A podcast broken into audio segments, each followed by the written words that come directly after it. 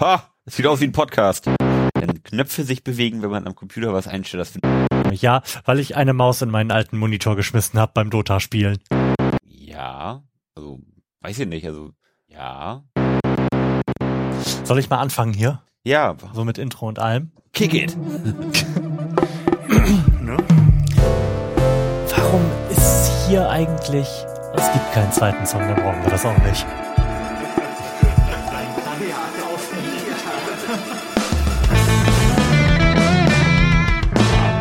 Herzlichen Glückwunsch zur 37. Ausgabe des einzigen Podcasts im deutschen Internet, der weiß, wie es läuft. Ich habe nämlich rausgefunden, Podcasts sind dann erfolgreich, wenn sie irgendwelche nischigen Themen bedienen, damit die Leute in ihrer Filterblase drin bleiben können und sich nur mit dem befassen wollen, was nur sie interessiert. Und so machen wir das jetzt auch.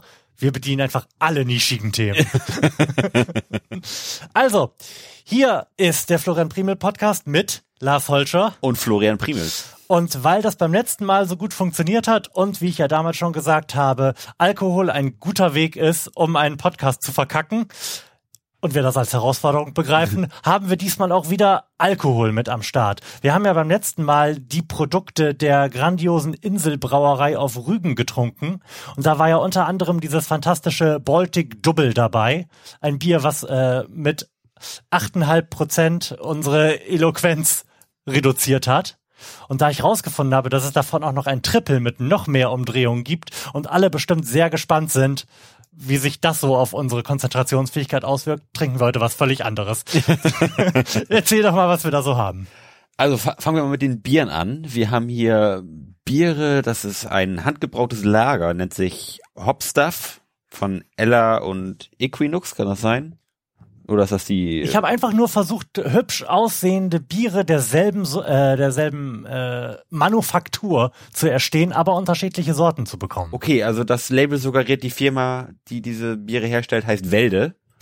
ähm, Sieht auch sehr ökoig aus. äh, total, so so altweiße Etiketten mit irgendwie so Schief draufgeklebt. Und auch schief geschnitten. Ähm, Also sieht sehr, sehr handcrafted aus. total. Ähm, so eine ganz verrückte Schriftart, die so sehr nach äh, Bleistift geschrieben aussieht, so ganz fein, ganz feiner Strich. Ähm, die Sorten sind Hopstuff, Ella und Equinox. Das ist ein that is. handgebrautes Lager, kalt gehopft aus unserer badischen Braumanufaktur. Das ist ein Bier mit 5,6 Prozent Alkohol. Okay. Und damit fangen wir an, oder? Ich, ich stelle stell erstmal Plan? die Ah, Biere okay. vor. Mach das. Ähm, dann haben wir noch ein Bourbon Barrel, ein Bock. Ähm, sag mal, der Name suggeriert ja schon, es ist anscheinend in einem Whiskyfass irgendwie Mhm. gebraut. Ähm, hat auch 6,6 Prozent. Mhm. So, wir haben ein Badischgose. Das ist spritzig Weißt frisch. du, was eine Gose ist? Überhaupt nicht. Ich wusste das mal, weil ich mich, weil ich auch mal irgendeinen Podcast gehört habe, der sich mit so Craft Beer befasst, aber ich habe beim besten Willen keine Ahnung mehr. Also zumindest ist, scheint es ein, ein Hefebier zu sein, denn es ist spritzig frisch mit leichter Hefetrübung. Huiuiui. Und es hat 4,6 Prozent. Hm. Okay. So. Und man sollte es kalt, also 8 bis 10, das ist, für Bier ist das schon warm, ne? Acht- ja, acht- finde ich acht auch. Bis Ja, 10. also acht ist so Standard eigentlich. Ja, das ist das eher. So, das waren die schönen Sachen, aber damit das hier auch äh, nicht in Spaß ausartet, habe ich auch noch so ein bisschen anderen debilen Krams besorgt. Genau. Hier, ich, ich halte hier jetzt eine Dose in der Hand, hier so. Ähm, Jim Beam Honey und Ginger Ale. Ja, ist, ist eigentlich selbsterklärend, Mhm. hat hier seines Zeichens 10% Alkohol, kommt in einer sportlichen 330 Milliliter Dose und ist recycelbar. Das finden wir gut.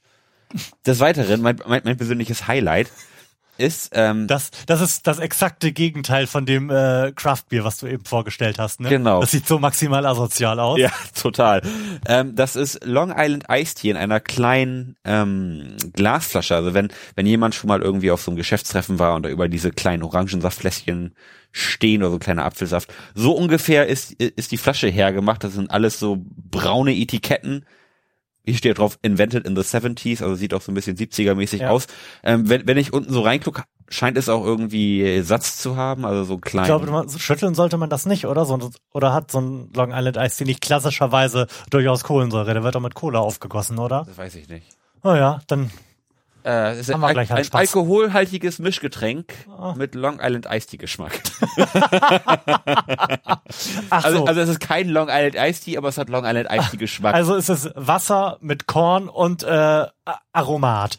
genau. Als Inhaltsstoff ist angegeben Farbstoff, Roggen, Weizen und Mandelextrakt. Toll. Also quasi die äh, fünf großen Bestandteile eines Long Island Iced Teas. und da war Flo heute so äh, großzügig, hat uns beiden eingegönnt. Mhm. Ähm. Das sind ja so kleine Fläschchen. Also Genau. Was ich doch ganz, ganz niedlich finde, da, da ist so ein Symbol drauf mit einer schwangeren Frau und die ist durchgestrichen. Also ähm, habe ich noch nie gesehen. Ist, Also schwangere Frauen dürfen hier jetzt nicht mit podcasten. genau. Oder dürfen die dann unseren Podcast auch nicht hören?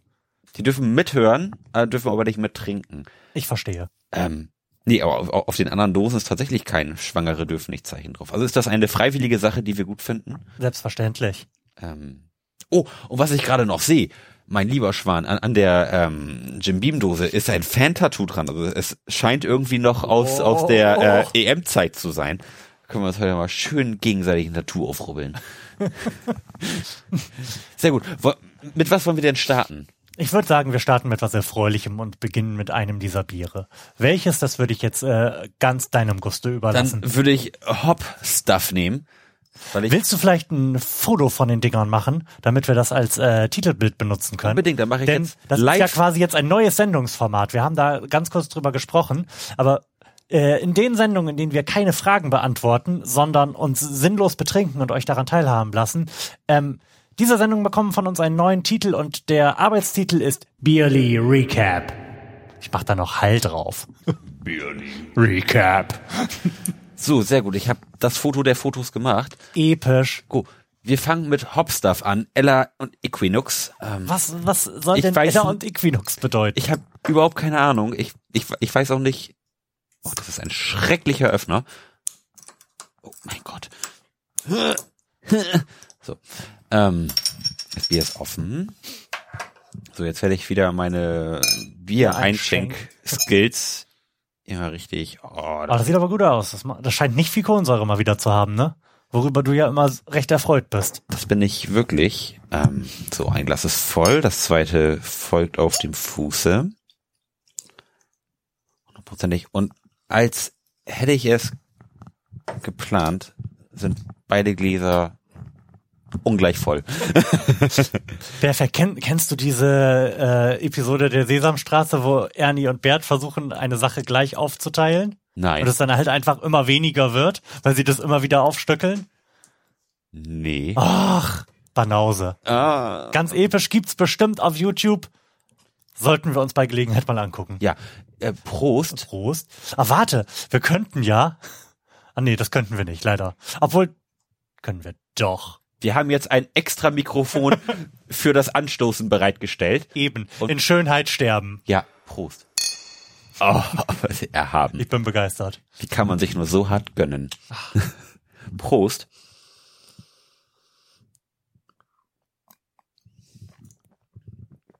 Oh. Ist äh, fruchtig. Ja, das, das schmeckt auch ganz interessant. Und völlig anders als die Biere, die wir beim letzten Ja. Mal hatten. Und es riecht jetzt schon bedeutend weniger un unerfreulich als selbst das er erfreulichste Bier von denen der letzten Das Woche. stimmt. Die haben ja schon recht streng gerochen beim Ja, letzten Mal. die haben gut geschmeckt, aber streng gerochen. Also das hier ist wirklich sehr, sehr fruchtig für ein Bier.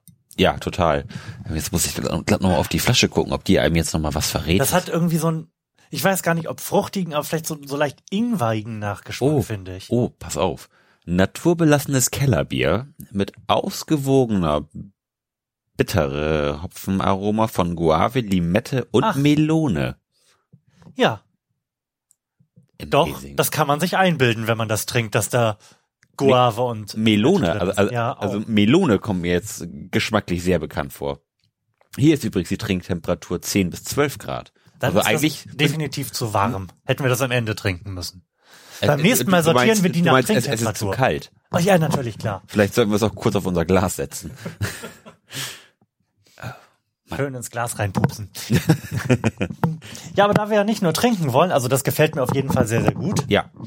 Ist mal wieder was ganz anderes, interessant. Äh, wir, wollen wir, da wir nicht trinken wollen, wollen wir ja auch darüber sprechen, was so die letzten Wochen passiert ist. Und zwar ist auch gerade passiert, dass der Mikrofon abgefallen ist. Das war so klar. Ich habe es ja schon angekündigt. Ich war leider zu blöd, den richtigen Kleber für mein Mikrofon zu benutzen. Ah, jetzt hört man mich tatsächlich auch wieder. Es wird gleich wieder abfallen. Ich werde wahrscheinlich direkt gleich zum Backup-Mikrofon wechseln. ja, aber was ist denn so die letzten Wochen Spannendes passiert, worüber wir sprechen können? Äh, du US, US-Wahlkampf. Oh ja? Äh, US-Wahlkampf. Es spitzt sich ja immer weiter zu. Ähm, jetzt erst darfst du einen nachlegen. Jetzt darf ich einen nachlegen. Äh, Reichsbürger sind jetzt a thing. Reichsbürger sind a thing, genau. Also die, die schwirrten ja vorher irgendwie auch so am Ende zumindest meines Mikrokosmoses rum, Mhm. dass man da so von gehört hat.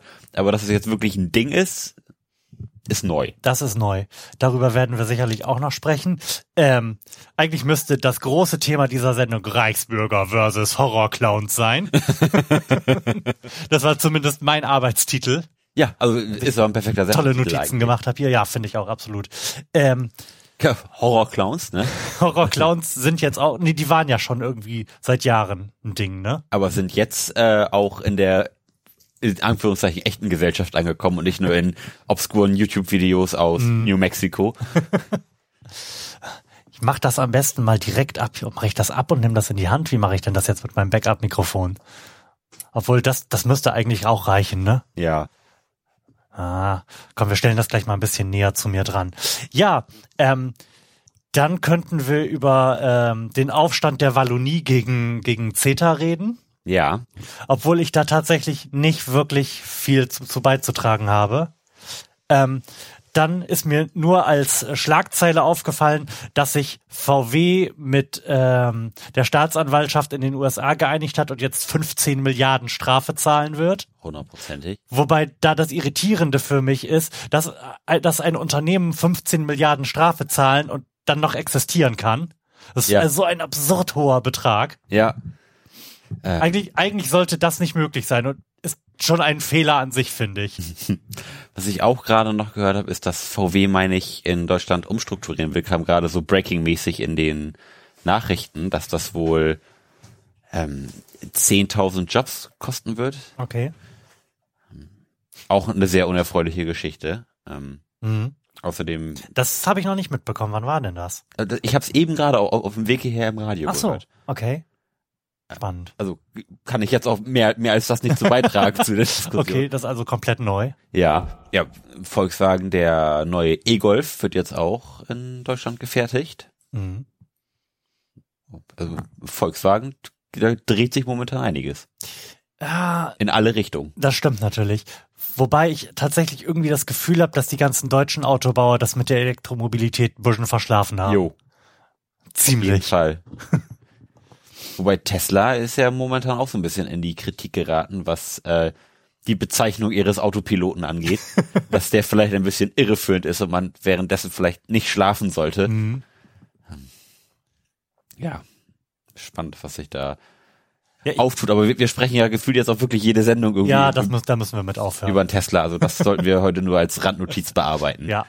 Ähm, wollen wir direkt über Reichsbürger reden? Können wir gerne machen. Okay. Ähm, die kamen bei mir tatsächlich bisher auch nur so am Rande vor. Also ich wusste, dass es die gibt. Kannst du erklären, was Reichsbürger sind oder soll ich das mal versuchen? Naja, also ähm, zuerst, ähm, ich habe irgendwie vor drei, vier Jahren das erste Mal von Reichsbürger gehört. Im Kontext von Dr. Axel Stoll? Auch, also die, die, der gehört ja auch irgendwie zu, zu zu dem Kosmos dazu. Ähm, nee, ich das war irgendeine ähm, Reportage im Spiegel, meine ich, wo es so um obskure Vereinigung von Leuten geht, die so in, in Deutschland existieren und da waren die halt auch irg- irgendwie so mit so einem mit so einem 100-Wort-Text irgendwie Okay. bedacht. Da hab ich auch schon gesagt, das ist ja total skurril. Also, also die, die er erkennen die ähm, Bundesrepublik Deutschland nicht an, sondern beharren immer noch darauf, dass die äh, Gesetze des Deutschen Reichs gelten. Mhm. Wobei sie sich auch nicht einig sind, ob das Deutsche Reich in den Grenzen von 81, 38 oder sonst irgendeiner Zahl. Auf jeden Fall das Deutsche Reich. Selbstverständlich. Und äh, verargumentieren das auf unterschiedliche Art und Weise. Gerne genommen ist der Umstand, dass wir ja äh, nur ein Grundgesetz haben und keine Verfassung. Und äh, daraus leiten dann diese Irren ab, dass halt der deutsche Staat eigentlich illegitim ist und äh, das Deutsche Reich weiter fortbesteht. Und äh, die coolsten unter den Reichsbürgern ernennen sich dann auch selbst zum, äh, zum Reichskanzler und stellen eigene Dokumente aus. Äh, was sie halt aber alle gemein haben bei allen Unterschieden, ist, ähm, dass sie natürlich auch die Organe dieses illegitimen Staates ablehnen. Ja. Also ähm, ungern Steuern zahlen, um das mal äh, etwas schwach auszudrücken. Und ähm, im Moment sind die Reichsbürger in den allgemeinen Kosmos reingeschwappt, weil einer von denen ähm, einen Polizisten erschossen hat. Die, äh, eine Gruppe Polizisten ist bei dem aufgeschlagen, um ihm seine Waffen abzunehmen. Der war Jäger und besaß irgendwie 28 Waffen, Lang- und Kurzwaffen, und ähm, ist dann aber gegenüber den Behörden äh, auffällig geworden, weshalb, ist ja auch klar, ja. er lehnt sie schließlich ab, ähm, weshalb äh, ihm sein Waffenschein und seine Waffenbesitzerlaubnis abgenommen wurde. Und äh, das wollten dann die Beamten quasi vollziehen. Und er hat sofort das Feuer eröffnet. Äh, zwei verletzt und einer ist dann äh, seinen Verletzungen erlegen. Ja. Und jetzt weiß ganz Deutschland, dass es diese Bekloppten hier gibt. Und aus irgendeinem Grund befürchte ich, dass die dadurch massiv Zulauf bekommen werden. Ja, ähm, also was, was ich jetzt gerade noch im, im Radio gehört habe, ist, ähm, dass es in jedem Bundesland so eine mittlere dreistellige Zahl an Reichsbürgern gibt. Das, was ja eher wenig ist. Was eher wenig ist, aber was ich trotzdem schon recht viel finde. Also was eher wenig ist, ich aber viel finde. Also also also grundsätzlich wenig Leute, aber ich hätte nicht gedacht, dass es davon tatsächlich trotzdem irgendwie so 3000 Stück gibt oder 4000, 5000 Leute. Ja, das ist doch, das ist doch eine ganz angenehme Verschwörungstheorie eigentlich. Du kannst damit argumentieren, keine Steuern zu zahlen und dich eigentlich überall so aufhören, wie du willst, weil dir, dir alle nichts zu sagen haben. Ja, natürlich. Ähm, das ist ganz schön eigentlich. Dann finde ich aber auch, sollte man im Umkehrschluss den, den Typen, der den Polizisten jetzt erschossen hat, dann sollte man den auch hängen, weil das hat man ja früher auch so gemacht. Man, da muss er sich mit seinem Recht jetzt auch im Einigen sein, ne? Also wenn du jemanden umbringst, dann wirst du jetzt halt erhangen. Naja, aber der ist, der, wir sind ja nicht der Meinung, dass der deutsche Staat nicht existiert. Von daher werden wir den jetzt erstmal nicht hängen, sondern versuchen mit dem äh, Strafrecht, was uns zur Verfügung steht, mit der Sache umzugehen. Das fände ich wäre wär aber eine sehr ironische Wendung der Dinge, wenn die Staatsanwaltschaft sagt, okay, wir machen jetzt eine Ausnahme, für sie gelten die Gesetze von 33. Viel Spaß, klopp. Ja. Das hätte auf jeden Fall eine große erzieherische Wirkung, glaube ich. Ja. Weil stimmst du mir denn zu, dass durch diese mediale Präsenz, die jetzt bestimmt Zulauf bekommen? Ja, Denn, klar. wie ich ja gesagt habe, das ist jetzt halt eine Sache. Ich glaube, dass den allermeisten vorher überhaupt nicht bewusst gewesen ist, dass es so etwas gibt.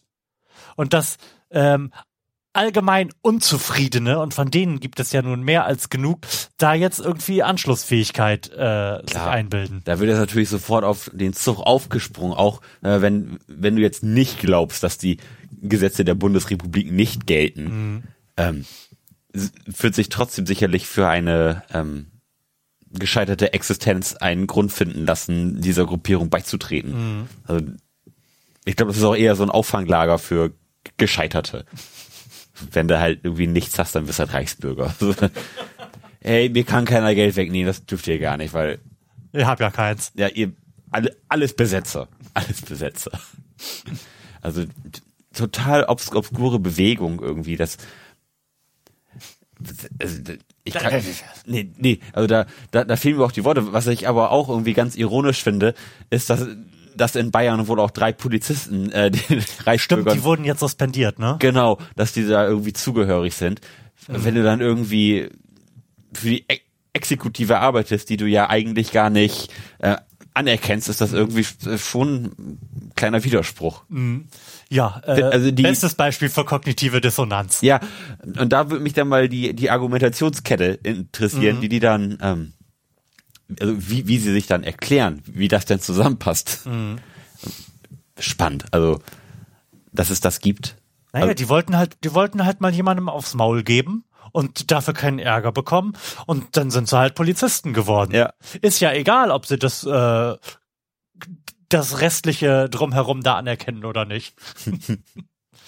also wirklich. Ja, was, was auch noch ganz Schwierig, spannend ist, ja. ähm, die haben ja relativ viel Probleme mit Gerichtsvollziehern. Kann man ja mal so sagen. Ähm, die, so? ja, äh, dein Mikrofon ist abgefallen. Ähm, ja, das ist so, weil die ja nun mal alle keine Steuern bezahlen müssen und dann wird denen halt irgendwann all, alles gepfändet und dann kommt da irgendeiner und, und klebt überall einen Kuckuck drauf. Ähm, die werden jetzt in Zukunft wahrscheinlich alle nur noch mit ähm, Polizeibegleitung Stimmt. vorstellig werden. Was ich völlig nachvollziehen kann, dann werde ich Ja, Gerichtsvollzieher und dann heißt es, ja, gehen Sie mal zu dem Reichsbürger da und kleben Sie mal ein paar Aufkleber hin. Äh, wird mir schon auch irgendwo die Düse gehen, sag ich mal, wenn man da schon eine Gewaltbereitschaft irgendwie vorfindet, dann willst du da jetzt auch nicht unbedingt alleine hingehen, weil du weißt, ja gut, gehe ich da jetzt hin, kriege ich entweder im besten Fall eins vor die Fresse, im schlechtesten Fall werde ich irgendwie niedergeschossen. Hm. Das sind so die besten Aussichten für eigentlich einen ziemlich bürokratischen Job, ne? Mhm, stimmt. Wobei, ich glaube, Gerichtsvollzieher ist echt ein harter Job. Du bist da ja quasi nur bei gescheiterten Existenzen. Ja, Und die meisten können da ja noch nicht mal was für. das stimmt. Ja, ist, ja, ist schon ein tragischer Beruf, der sicherlich auch belastend ist, glaube ich, wenn man also die ganzen Schicksale sieht, wenn man da irgendwie einer alleinerziehenden Mutter dann irgendwann was wegnehmen Ja, zum muss. Beispiel. Das tut dann sicherlich auch weh, aber es gibt sicherlich auch die Fälle, da hast du irgendwie den jungen 20-Jährigen, der gar nicht weiß, was los ist, aber 27 Handyverträge am, am Start hat und irgendwie 20.000 Euro Schulden hat und dann da mal irgendwo einen Aufkleber zu kleben, tut wahrscheinlich nicht so weh.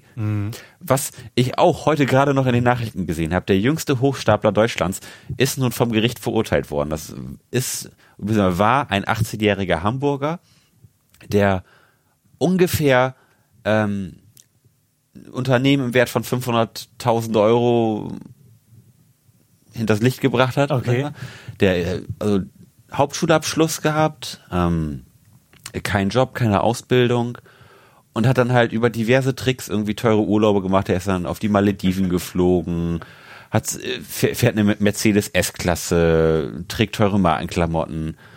So, und das waren, ähm, wie gesagt, 500.000 Euro, verteilt irgendwas auf 25 Gläubiger.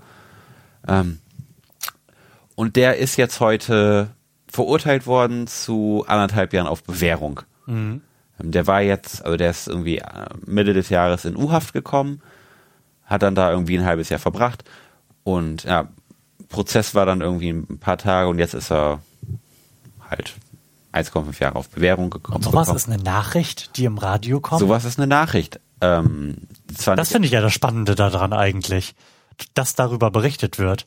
Na gut, ein 18-jähriger Hochstapler in diesem, ja, in, in, in diesen Gefilden, das ist ja schon was Besonderes. 500.000 Euro? Ja, das Das 500.000 ist ja- Euro sei jetzt kein Wert. Nee, VW zahlt 15 Milliarden. Und beides ist eine Nachricht. beides ist eine Nachricht. Ähm, nee, also fand, fand ich aber sehr erstaunlich. Also, dass man wirklich so, Dass man so lange damit dass man durchkommt. so lange irgendwie damit durchkommt, dass du irgendwann 500.000 Euro Schulden hast. Mhm. Bemerkenswert. Also, der hat zumindest was erlebt. Das stimmt. Der hat die Welt Wird gesehen. gelebt haben. Schöne Autos gefahren. Ja gut, jetzt hat er 1,5 Jahre auf Bewährung. Und 500.000 Euro Schulden. Die sind ja nicht einfach weg. ja, aber die würde er niemals zu seinem Leben zurückzahlen können. Da gehe ich auch von aus. Dann meldet er wahrscheinlich Privatinsolvenz an. ja. Du bist auch in sieben Jahren damit durch. kein, dann ist er 25. Ja, come on. Stimmt eigentlich, ne? Okay. So macht man's also. Ja, so läuft der Hase. Ja. So, das wäre unsere Chance gewesen, wenn wir damals nur dreist genug gewesen wären Ja. mit 18. Ja, leider ist es dazu nicht gekommen. Jetzt sitzen wir hier in Jogginghose und senden für euch beide. Ja. ja, haben wir noch irgendwas zu sagen zu den Reichsbürgern? Ähm, nicht wirklich. Also ich bin ein bisschen immer, wenn ich Reichsbürger höre, bin ich nach wie vor traurig, dass Axel Stoll tot ist. Ja, ah, also die, die Videos kommen auch alle Jubeljahre mal wieder bei mir auf den Tisch und ich gucke mir das immer voller Freude an, diesem seltsamen Mann dabei zuzugucken, wie er an einem verrauchten Fliesentisch sitzt und in Hitler-Manier große Reden schwingt zu Dingen, die nicht existieren. Er aber meint, er hätte sie entdeckt und verstanden. Die neue Physik. Ja, Das Wissen um die neue Physik wird unterdrückt. ist klar, ist klar. Muss man wissen. Ja. Ist bekannt. ja. Ähm, hast du, hast du den Film eigentlich mal gesehen? Es gibt ja einen Film über ihn. Ich hab mal Also so ein Psychogramm. Also es gibt auch ein Buch sein, und das ist auch verfilmt worden, so. Das kann sein, dass, dass ich das sagen. mal auf YouTube gesehen habe. Das war aber, glaube ich, irgendwie so eine dreiviertelstündige Doku oder sowas. Mhm. Das war wahrscheinlich nicht der Film, aber war irgendwie eine Doku über The Man. Ja, ich bin, ich bin wirklich kurz davor, mir den mal auf im Shop meines Vertrauens zu schießen. Ja. Ich, ich wäre dabei. Ich würde mir den mit dir reindrehen. Apropos ähm, zusammen Sachen reindrehen. Ja. Und nein, ich möchte jetzt nicht sofort noch ein Bier. Mir ist aufgefallen, dass wir eine epische Chance verpasst haben, ein weiteres Nischenthema in diesen Podcast einzuführen. Denn ich gucke tatsächlich gerade eine Sendung, äh, eine Serie, und zwar seriell, ich möchte sagen, wöchentlich und nicht binge-watching-mäßig, denn Westworld, die äh, was mir sehr, sehr gut gefällt bisher, erscheint ja nur wöchentlich und ich gucke es in diesem Tonus, was völlig irritierend ist, aber hätten wir damit gleichzeitig angefangen. Ja. Und wär, wären wir klug genug gewesen, hätten wir jedes Mal im Podcast ähm, eine Folge besprechen können. Das hätten wir tun können. Ich, Und ich finde, wir sollten es trotzdem tun, aber mit irgendeiner anderen Serie, die wir beide noch nicht gesehen haben, die irgendwie online greifbar ist. Und die wir dann trotzdem in diesem Wochenturnus gucken. Denn eigentlich gefällt mir das ganz gut, muss ich sagen. ja, f- also finde ich auch total sexy, irgendwie mal Sachen wieder nicht binge zu watchen, wie man das so schön sagt. Ähm, hat man sich mittlerweile so dran gewöhnt, irgendwie, dass alles direkt verfügbar ist und man direkt alle Staffeln gucken kann. Ähm, habe ich aber auch jedes Jahr wieder bei den Walking Dead Geschichten, die ich ja wöchentlich gucke, habe ich bei Game of Thrones, die ich auch immer wöchentlich gucke, und Westworld ähm, wollte ich eigentlich auch wöchentlich gucken, habe ich jetzt ein bisschen schleifen lassen. Es sind inzwischen, glaube ich, schon drei Folgen raus oder vier, Hm, ich glaube drei. ähm, Nee, vier, vier. die ich jetzt am Wochenende doch irgendwie alle binge-watchen muss, damit ich irgendwie am Montag wieder am Start bin. Also ist bisher sehr, sehr gut, finde ich. Also die, die erste Folge fand ich auch sehr vielversprechend, zumal das so einfach ein, ein Setting ist, was mich irgendwie anmacht, so ein bisschen westernmäßig. Und was mir daran sehr gut gefällt, ist, dass es ja schon zu Ende geschrieben ist. Ja, Also es ist ja eine Adaption. Denn wurde ja auch schon mal verfilmt. Richtig. ich, Ähm, das heißt, die Story hat möglicherweise auch zum Ende hin noch Hand und Fuß. Und vor allem, es gibt auch eine ausgearbeitete Story. Denn ich habe so ein bisschen das Gefühl im Moment, dass die Leute, die Serien produzieren, jetzt gelernt haben, quasi handwerklich, was die, was die Netflix-Kids erwarten. Also Charakterentwicklung, langsame Erzählweise, Komplexität. Und das halt einfach so durchexerzieren, darüber aber vergessen, coole Geschichten zu erzählen ich, ich, wir haben zum Beispiel mit Broadchurch angefangen, was auch wirklich sehr, sehr vielversprechend gestartet ist und total toll war. Und dann fällt einem aber irgendwann auf, dass man es nicht weitergeguckt hat. Weil halt storymäßig nichts Spannendes passiert ist. Ist ja ganz toll, diese Charaktere kennenzulernen. Aber wenn die am Ende nichts erleben, dann ist es doch vertane Zeit. Ja. Ja. Das Gefühl habe ich im Moment, dass er sich so ein bisschen darauf, dass die Macher anfangen, sich so ein bisschen quasi auf dem Handwerk auszuruhen. Mhm. Ähm, also was mir in den letzten Jahren aufgefallen ist, ist, dass viele Serien einfach kein Ende finden. Also dass ein Ende schon lange Hätte, hätte sein müssen, aber man, sag ich mal, wenn es läuft und einem die ähm, die Sender noch viel Geld zuschmeißen, dass man dann doch immer noch dazu verleitet ist, noch weiterzumachen, Ja. obwohl eigentlich schon ein Ende wirklich lange überfällig gewesen wäre. Was, was sehr, sehr schade ist, weil viele Serien wirklich sehr, sehr gut waren, bis sie ir- irgendwann so, ah, ist eigentlich schon eine neue Staffel von XY draußen. Ach, weiß ich auch nicht. Wo man vorher irgendwie Feuer und Flamme war und immer heiß drauf war, kommt jetzt noch was, neue Staffel, ja, schnell, neue Folge gucken. Und am Ende verläuft alles so in die Belanglosigkeit. du hörst das jetzt sicherlich ungern, aber das Gefühl habe ich ja seit der zweiten Folge von Walking Dead, ne? ich, und das, also bei mir funktioniert die Serie auch. Ich, ich habe überhaupt keine Ahnung, was da passiert. Ich sehe immer nur mal so ein paar Folgen und dann finde ich das spannend und guck das auch weiter. Aber tatsächlich äh, ist da von Staffel zu Staffel nie irgendwas passiert. Nein. Du wirst mir jetzt widersprechen, vermutlich. Nein. Also die sind immer in der gleichen Situation. Es ist immer alles scheiße, zwischendrin gut und dann ist wieder alles scheiße. Ja. Mehr Handlung hat die Serie bisher nicht gehabt. Nein, wird sie auch nie haben. Also das, das, das ist halt das, das, das Ding bei der Serie. Das ist halt so ein, so ein schönes Popcorn-Kino irgendwie. Man ist, mhm. man ist eine Folge lang total gespannt, da passiert irgendwas, nähert sich eine Lösung, nähert sich keine. Ja, und, und so geht es immer aufwärts und abwärts. So mhm. die, das ist halt die übergeordnete Story. Zwischendurch stirbt mal jemand, dann kommt wieder jemand Neues. Wie es denn so ist. Also, innovationsmäßig geht da nicht viel, unterhält mich trotzdem ja, sehr gut. Ja, habe ich auch gesagt. Bei mir funktioniert das ist, tatsächlich auch. Aber ver verhält sich ja ähnlich wie mit den ganzen Sitcoms, die ja alle auch eine sehr kleine übergeordnete Handlung haben. Mhm. Doch alles irgendwie in den 20 Minuten mhm. Spielzeit abspielt, was man so an, an Handlung hat. Und da kannst du ja auch einfach so reinschalten und das berieselt dich so und du denkst auch, ja, war irgendwie eine mhm. schöne Folge. Ah gut, aber den Vergleich finde ich jetzt schon auch schwierig. Also Walking Dead ist schon was anderes als Friends. Ja, ähm, Walking Dead, Will and Grace. Walking Dead, Will and Grace. Nee, aber es ist ja so, also Walking Dead finde ich ist eine Serie, die auch recht kurzweilig geschrieben ist. Also du kannst in einer Folge eigentlich trotzdem irgendwie so einen Konflikt erkennen, der irgendwie zum Ende hin eigentlich immer eine Art von Lösung hat, zumindest irgendwie eine Lösung verspricht und nicht, dass sich jetzt große Handlungsstränge über mehrere Folgen verteilen, dass du so im, im Lernen hängst. Also das finde ich ist bei Walking Dead schon recht, in Anführungszeichen Sitcom-mäßig, mhm. dass man auch so als ähm, Quereinsteiger trotzdem irgendwie weiß, was ist los, wer ist wer und mhm was, was passiert denn überhaupt? Nee, und das ist halt, finde ich, das Problem, was Serien haben. Es gibt wenig Serien, die zu einem guten Zeitpunkt aufgehört haben. Mhm. Ich denke, da bist du bei mir.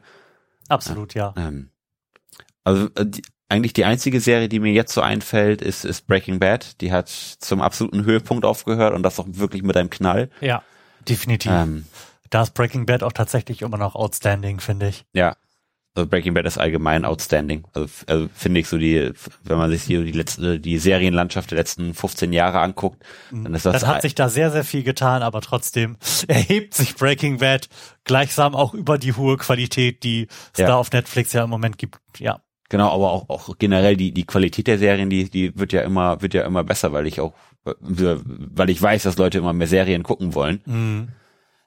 Finde ich das schon beeindruckend, was da mittlerweile gerissen wird, auch, auch wenn man sich Game of Thrones anschaut. Was ich ja nicht tue. Ja. Aber, aber auch da ist, ist die Produktionsqualität so unfassbar hoch. Da wird ein mhm. Aufwand betrieben für eine Folge. Das ist ein Budget. Das hatten vor einigen Jahren noch nicht mal Filme so, so zur Verfügung, mhm. was, was da so an, in eine Folge reingeblasen wird. Das ist der absolute Wahnsinn. Und das, und das ist so spannend, da so ein, so ein, so eine lange Handlung auch in hoher Qualität irgendwie zu, zu verfolgen mit, mit den, mit den richtigen Mitteln. Äh, das, äh, das ist auch genau das, was, was mich anspricht, Serien. Also ich, ich bin eher Seriengucker als, als Filmgucker. Mhm. Aber mir ist das immer so wellenartig. Ich habe dann irgendwann tatsächlich genug vom Seriengucken und möchte halt auch dann irgendwie mal so das etwas komprimiertere Format eines Films haben, wo ich halt eine abgeschlossene Geschichte erzählt bekomme. Mhm. Dann bin ich halt mal wieder stärker auf Filme fokussiert und dann ist das auch wieder gut irgendwann. Mhm. Und äh, ich lechze nach cooler neuer Serienunterhaltung. Also womit ich gerade wieder angefangen habe, was ich weiß, was du überhaupt nicht magst, ist Scrubs. Also ich habe alle, alle. Das, das stimmt nicht. Ich mag das nicht überhaupt nicht. Wenn wenn das zufällig läuft, dann ist es wahrscheinlich besser als das, was auf den meisten anderen Sendern läuft, aber also ich würde Scrubs mir nicht auf Netflix angucken. Wenn ich kein Netflix hätte und durchseppen würde, würde ich mit großer Wahrscheinlichkeit bei Scrubs hängen bleiben. so. Weil ja. der Rest halt kacke ist. Also Scrubs finde ich ist immer noch eine bemerkende, bemerkenswerte Serie, ähm, weil die finde ich immer den den Grad wandert zwischen es ist extrem lustig zu es ist sehr emotional, mhm. mhm. weil das also das haben die wirklich einmalig geschafft, irgendwie von einer Szene zur anderen so die, die Emotion so zu verlagern, dass man wirklich auch als Zuschauer mitgenommen ist.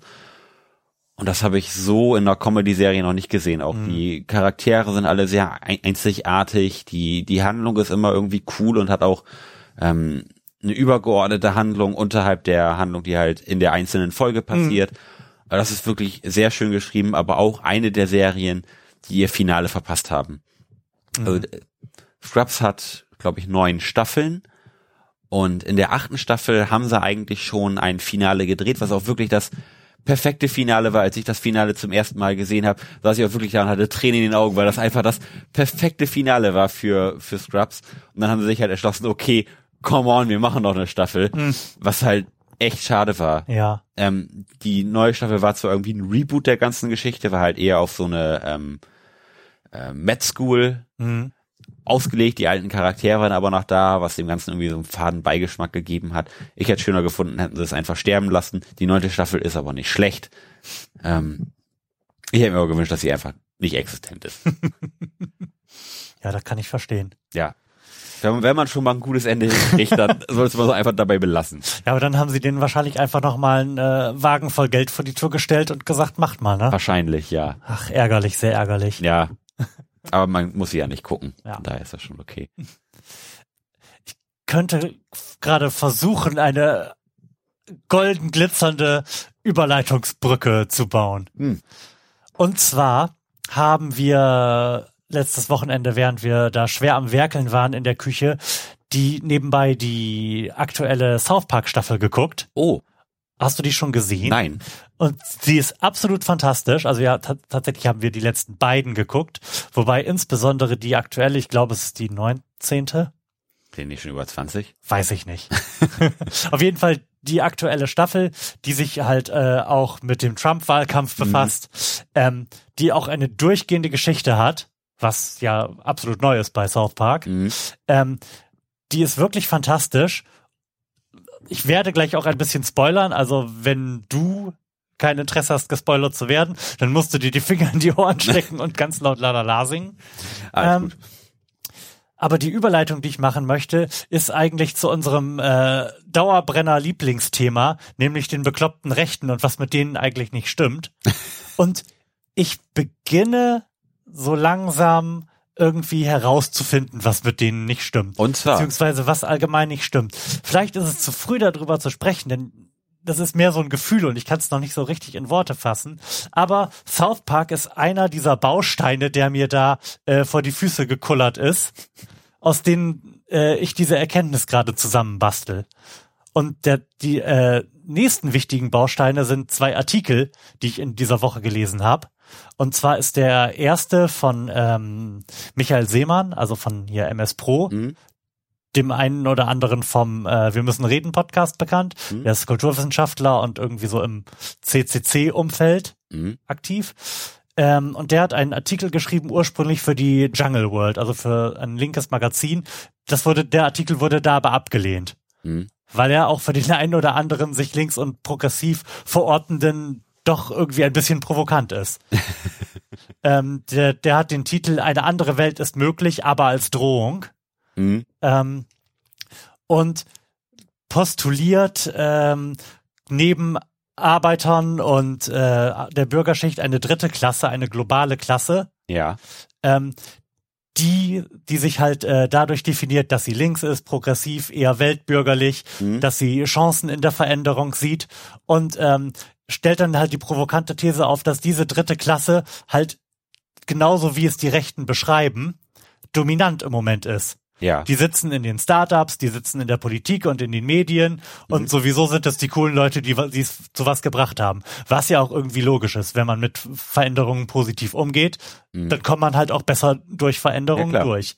Ähm, aber von dieser Perspektive aus betrachtet, äh, stellt halt dann die These auf, dass es halt schlicht und ergreifend stimmt, dass äh, wir einen wie auch immer gearteten Mainstream haben, der im Wesentlichen pro Globalisierung ist, pro Migration Mhm. ähm, und kosmopolitisch ist. Und ähm, das fand ich halt schon relativ bemerkenswert, um äh, unser Lieblingswort mal wieder zu strapazieren. ähm, und dann bezieht sich dieser Artikel auf äh, dann noch auf einen weiteren Aufsatz, dritter Baustein in äh, dieser Erkenntniskette. Ich sehe, es wird eine Brücke. Ist absolut, ne? ähm, das ist ein Artikel von einem Herrn, dessen Namen ich mir aufgeschrieben habe, weil ich ihn unbedingt nennen wollte, obwohl ich noch nie was von ihm gehört habe. Ein Andreas Reckwitz, der macht vergleichende Kultursoziologie. Und der wiederum hat äh, oder arbeitet gerade die These aus, dass die zwei Gruppen, die sich gegenüberstehen, wir haben das ja hier schon ganz oft besprochen, dass irgendwie kein vernünftiger Dialog mehr möglich ist, mhm. dass sich irgendwie alle nur noch ankeifen, niemand die auf die Argumente des anderen hört und da so unüberbrückbare Gräben aufgemacht wurden, quer durch alle Gesellschaften. Und äh, er macht halt die These auf, dass, oh, der macht die These auf und der Lars macht ein Getränk auf. Er macht die These auf, dass das Problem dieser beiden Gruppen ist, dass sie sich grundsätzlich missverstehen und zwar auf einer äh, sehr, sehr äh, grundlegenden Ebene. Und zwar, dass sie, dass das nicht unterschiedliche Kulturen sind, die da aufeinandertreffen. Also irgendwie diese, die ich eben beschrieben habe, diese dritte Klasse, die pro Globalisierung und äh, das hat gepiept, pro Globalisierungskultur und irgendwie die konservative Kultur, sondern dass die grundsätzlich unterschiedliche Vorstellungen davon haben, was Kultur überhaupt ist und wie sich das definiert. Mhm. Die progressiven Linken beziehen äh, Kultur stärker auf das Individuum, also auf sich selbst und ähm, machen dann quasi so Cherry-Picking. In, mhm. in, bei diesem Kulturbegriff gibt es so einen Kulturmarkt und da ist halt alles, was es so in der Welt gibt und du kannst für dich persönlich alles mit Bedeutung aufladen und dann wird es für dich Kultur. Du kannst also meinetwegen ein in einer Großstadt lebender Moslem sein, der trotzdem Alkohol trinkt, weil es ja nicht wirklich verboten, aber Veganer ist und äh, auf Superheldenfilme steht. lädst du dir diese Dinge halt für dich persönlich, weil sie dir wichtig sind, mit Bedeutung auf und äh, definierst darüber deine individuelle Kultur. Ja. So, und die andere Gruppe betrachtet dieses, äh, dieses Cherry-Picking aber halt überhaupt nicht als eine Art von Kultur. Kultur ist etwas, was gewachsen ist, was äh, in einer Gruppe vor allem stattfindet, mhm. was äh, in Abgrenzung zu anderen ist und äh, halt nicht äh, beliebig und äh, wie die sagen würden, irgendwie so westlich dekadent ist. Das sind so die Gegensätze, die es da gibt. Mhm. Von der einen Seite, es gibt die offene Gesellschaft, wir und ihre Feinde, nämlich die komischen da. Mhm. Und äh, die anderen sagen, äh, es gibt hier gewachsene Gesellschaften und Kulturen und die anderen sind halt einfach nur westlich dekadent und überhaupt nicht kulturisiert in diesem Sinne. Mhm. Sind beide Standpunkte, die man, denke ich mal, irgendwie nachvollziehen kann. Mhm. Also rein, rein von der Argumentation her. Da, darf ich gerade noch ganz kurz? Ich mhm. weiß, dass ich einen furchtbar langen Monolog schon gerade gespielt habe. Sprich weiter. ich werde äh, währenddessen mhm. einmal den Long Island Ice. Oh Gott, ich werde das auch tun. Lass uns anstoßen kurz.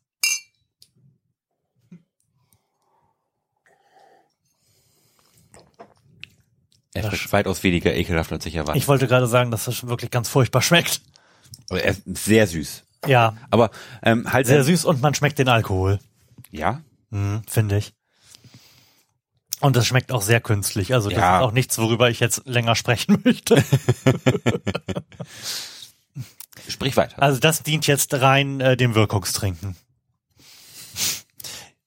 Genau. Ähm, und was jetzt das wirklich, wirklich Spannende an dieser ganzen Geschichte ist, ähm, daneben, dass es einem natürlich eine sehr interessante Perspektive und vielleicht einen Schlüssel zum Verständnis vermittelt, ist äh, die Tatsache, dass sich unter diesem Artikel von äh, MS Pro von Michael Seemann etwas entwickelt hat, auf das ich eigentlich warte, seit diese Gräben in der Gesellschaft so aufgegangen sind, nämlich, dass sich Linke und Rechte mal vernünftig unterhalten da findet sich ein Typ, der sich trolligerweise Rechtspopulist genannt hat und äh, sehr, sehr eloquent seine Perspektive dazu aufmacht. Und mhm. die Perspektive, von der er meint, dass sie tatsächlich sehr, sehr viele dieser, seien es jetzt AfD oder in, ähm, in Frankreich Le Pen-Anhänger oder jetzt auch Trump-Wähler zu eigen gemacht haben. Mhm.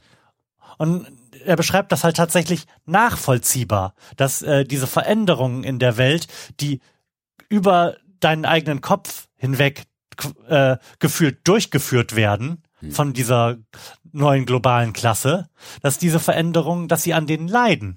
Wenn du keine Lust darauf hast, dass es so gemacht wird, dir die andere Seite aber das als alternativlos verkauft und das, das äh, muss man ja selbstkritisch tatsächlich so sagen. Eigentlich ist ja die linke Perspektive, das ist jetzt nun mal so. Die Welt ist jetzt nun mal so. Ja. Wir haben Globalisierung und werden das auch, werden da auch kein Rollback mehr machen können. Mhm. Und äh, es gibt nun mal Ungleichheit in der Welt und darum gibt es Migration. Punkt. So läuft die Sache jetzt. Mhm. Ähm, dass man daran durchaus leiden kann und das als aufoktroyiert empfinden kann, ähm, ist was, was in dieser Diskussion rausgekommen ist. Und ich hoffe, dass die noch sehr lange weitergeht. Ja. Das sind jetzt irgendwie, ich glaube, 55 Beiträge oder so von, wie ich finde, sehr, sehr hoher Qualität. Und ich bin wirklich gespannt, wie es weitergeht. Und darauf habe ich seit Jahren gewartet, dass sowas passiert. Wo wir gerade von sehr hoher Qualität sprechen. Ähm, habe ich Danke, auch, ich weiß, dass das ganz toll Ja. habe. ich habe ganz feuchte Augen nach dem wunderschönen Monolog. Ähm, nee, ich habe letztens auch auf Reddit ein Ask Me Anything Thread gesehen, wo ein junger AfD-Funktionär sich mal den Fragen von Reddit gestellt hat, der Auch spannend. absolut eloquent war, der zumindest äh, einen klugen Eindruck gemacht hat. Ähm, was eine Seite von der AfD ist, die ich bis vorher noch nicht kannte. Ähm, also das war total spannend, sich mal das durchzusehen. Vielleicht können wir das nachher irgendwie nochmal in, in die Shownotes hauen. Genau, ich werde das natürlich auch alles in die Shownotes reinschmeißen. Aber das ist auf jeden Fall sehr lesenswert, weil das ähm, zumindest die eine oder andere Sichtweise ein bisschen nachvollziehbarer macht, warum man so ist und wie man eigentlich zur AfD kommen kann, wenn man denn eigentlich gar nicht äh, so blöde und so rechts ist. ähm, Ist es denn das, was äh, ich gerade von äh, Rechtspopulist zitiert habe? Ist es dieses Leiden an Veränderungen, die man, von denen man empfindet, dass sie einem aufgedrängt worden sind? ähm, das ist so eine Sache, die ähm, klingt da maximal unterschwellig mit. Ähm, ich will nicht sagen, es ist Vaterlandsliebe, aber es die der die Abneigung gegen Veränderung ist ist ist da schon was was da mitspielt. Ähm, also man man möchte irgendwie sein sein Land sehr gerne intakt halten und hat halt Angst, dass die aktuelle Politik das halt alles äh, den Bach runterwirtschaftet. Das ist ja auch das Spannende eigentlich äh, an diesem Konflikt, dass sich da ja auch alle auf der richtigen Seite wähnen, ne? Ja, Das tut ja niemand aus Boshaftigkeit. Nein. Und, und, und das ist ja auch so, dass alle Argumente in irgendeiner Weise nachvollziehbar sind. Also es, es ist ja nicht so, dass wenn jemand sein Argument vorgedacht, dass du jetzt zu 100% sagen kannst, nee, das ist völliger Bullshit, ähm, das geht so nicht. Ähm, es ist ja alles in irgendeiner Weise zumindest ein bisschen nachvollziehbar, was diesen ganzen Disput natürlich nicht unbedingt einfacher macht. Man, man wähnt sich natürlich immer selbst auf der richtigen Seite.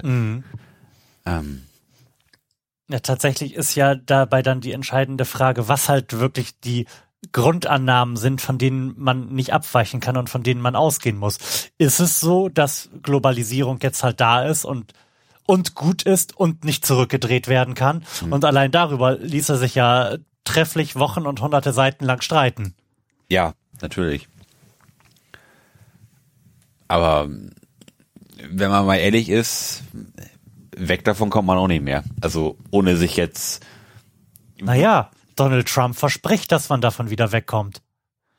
Donald Trump verspricht Zoll- einiges. Mauern bauen und äh, Zölle erheben. Dann und niemanden mehr reinlassen. Dann hat sich das an der Stelle erstmal erledigt.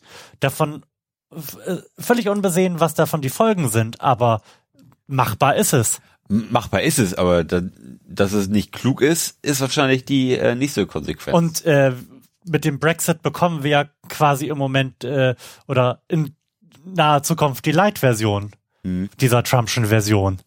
ja, das Version, Vision. Ja, da hatten wir die letzte Folge auch schon drüber gesprochen, dass wir da beide schon sehr gespannt sind, was, was da denn nun passiert, wenn es denn, wenn es denn irgendwann mal soweit ist.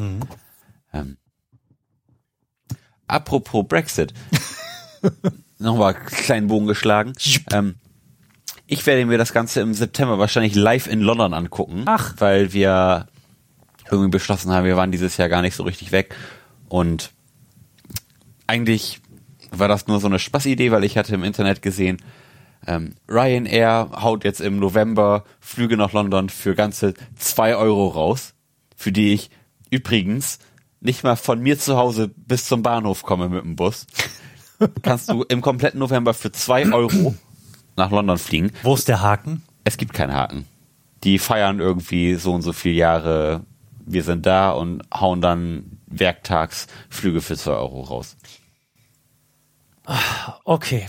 Nachdem in der Zeit gerade wieder längliche Artikel über den be beklagenswerten Zustand unseres Planeten waren, kann ich das nicht gutheißen. naja, zumindest ähm, haben wir uns jetzt vorgenommen, wir wollen jetzt irgendwie nach Weihnachten, also zwischen dem 26. und dem 31., also dass wir Silvester schon wieder in Deutschland feiern, ähm, irgendwie mal nach London fliegen und uns da noch, ich wollte gerade sagen, ein paar Tage die Sonne auf dem Bauch scheinen lassen, aber das wird wahrscheinlich nicht passieren. Ähm, einfach mal so ein bisschen Sightseeing machen. Ich war auch irgendwie jetzt schon fünf Jahre nicht mehr in London. Das war einfach noch mal ein bisschen angucken, ein bisschen rumlaufen, mal gucken, wie die Stimmung so ist. ähm, einfach mal ein bisschen die Seele baumeln lassen und London im Glanz der Weihnachtsstimmung erleben. Und das ist ja mit Ryanair jetzt mittlerweile alles sehr erschwinglich. Also selbst un und unsere Flüge sind natürlich absurd teurer als zwei Euro. Also wir bezahlen mit Sicherheit 60 Euro pro Flug. ähm, ist das schon in Ordnung. Was natürlich immer immer noch absurd teuer ist, ist ähm, sind Unterbringungen. Also das hat sich nach wie vor nicht mhm. ähm, gelöst, dieses Problem. Das ist halt London, ne? Ist halt London, genau. Und wir haben auch schon geguckt, ob man irgendwie per Airbnb da irgendwie so eine Wohnung kriegt oder irgendwie ein Zimmer. Aber wenn man mal ganz ehrlich ist, also viel günstiger als ein Hotel ist das auch nicht. Und da hast dann kein, keiner, der dir Frühstück macht. Mhm. Oder du hast halt eine Wohnung, die ist theoretisch in London, ist aber irgendwie in, in Zone 3. Weil London ist ja irgendwie in drei Zonen unterteilt. Und dann bist du wieder am Arsch der Welt und dann fährt da nicht immer die Bahn und dann bist du wieder gefangen. Und dann haben wir gesagt, ach, drauf geschissen. Dann nehmen wir halt ein Hotel irgendwie mitten in London. Ist ja auch Weihnachten, da kriegt mhm. man ja auch noch ein bisschen was. Und haben gesagt, wünschen wir uns halt so nichts, sondern wünschen uns einfach so ein bisschen Taschengeld irgendwie für, für London und dann erleben wir nochmal was. Das ist so der, der Plan für zwischen die Tage. Mhm. Jetzt weiß ich aber überhaupt, überhaupt nicht mehr, wo ich jetzt rein bogentechnisch gerade herkam. du kamst vom Brexit. Ich kam vom, nee, und vom, wo kam ich davor her? äh, der Brexit war die Light-Version von Trump und genau. Light-Version, nee, und Trump äh, eröffnet die Frage, ob Globalisierung äh, backrollbar Genau, ob man das zurückrollen kann. Ähm, also, Ach, schmeckt das scheiße, Alter. Ja, das, also das finde ich, schmeckt so ein bisschen matig. Ja. Irgendwie so, also unerfreulich matig. Ähm, hat aber enttäuschenderweise, wie ich gerade gesehen habe, nur 10,1 Prozent. Nee, also für 10 Prozent würde ich mir dann doch eher einen vernünftigen Rotwein in den Kopf drehen. Hm. Da gehen äh, Genuss und Drehen im Schädel irgendwie besser miteinander. Ja, aber der ist auch wirklich sehr süß. Ja. Ähm, was hältst du davon, wenn wir kurz eine Pause machen, um diesen widerwärtigen Geschmack loszuwerden? Genau, also ich gehe jetzt irgendwie nach draußen und spritze mir kurz Heroin. und, ähm, und wir hören währenddessen einen fantastischen Song. Wir haben es beide nicht geschafft, vernünftiges Liedgut für die Pause zu besorgen, weshalb völlig ohne Ankündigung ihr jetzt mit folgendem Lied vorlieb nehmen müsst. Hey, was stimmt nicht mit euch? Wir kamen an und alle waren gut drauf. Auf einmal nahm das Schicksal seinen Lauf. Das Bier war gut, die Titten riesig groß. Auf einmal war der Dennis wieder los. Die krasse Kameradschaft 20 Mann. Und alle fassten ihre Pimmel an. Keiner war gewarnt vor dem Fauxpas. Nur noch Gott, was da jeder sah. Ohne Kohl am Dennis dran. Mensch, wie kommt denn der da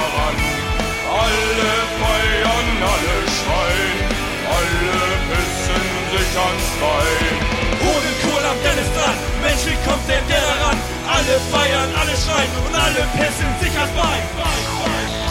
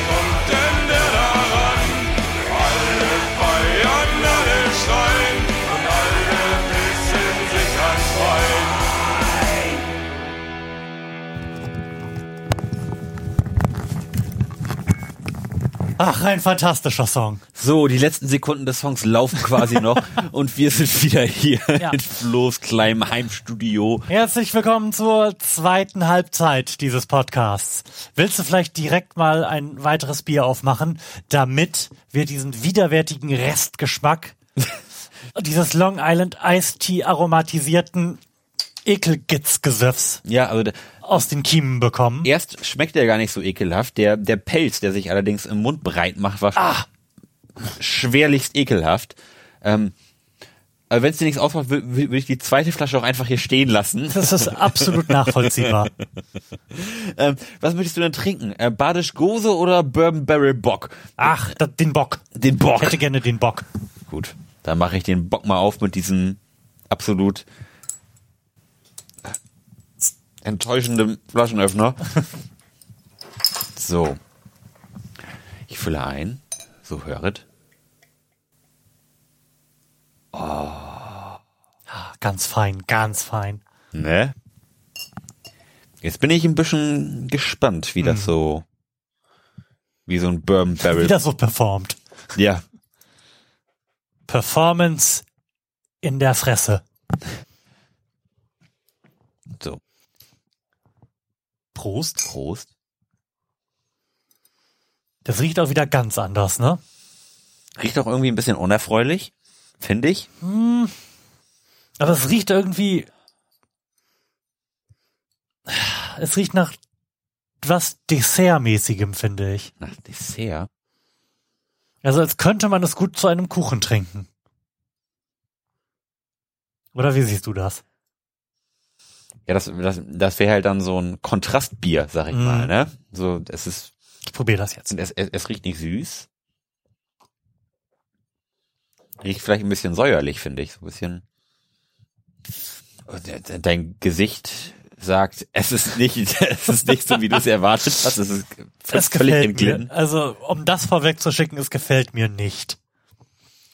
Es hat irgendwie zwei Geschmackskomponenten, die mir nicht gefallen. Oh ja. Es schmeckt irgendwie auch ein bisschen nach Banane, kann das sein? Also, weiß nicht, ob diese Ich kann es Aromen genau da sagen. irgendwie meinem Geschmackssinn Ich ein. finde vor allem auch den Nachgeschmack schlimm. Also der Nachgeschmack ist besser als der vom Long Island Iced Tea. Der Nachgeschmack davon ist sehr, sehr schlimm, aber sehr viel besser als alles, was bei diesem Long Island Ice Tea in meinem Mund passiert ist. Also geschmacklich doch irgendwie unerfreulich, ne? Nicht gut, Also- nicht gut, nein. Ähm, Ich kann mir auch nicht vorstellen, dass man das mögen kann. das hat das hat so zwei, drei ganz komische Geschmackskomponenten, die irgendwie Ja. sehr wechselwirkig. Was steht denn drauf, was da merkwürdiges drin ist? So, er sagt, Na?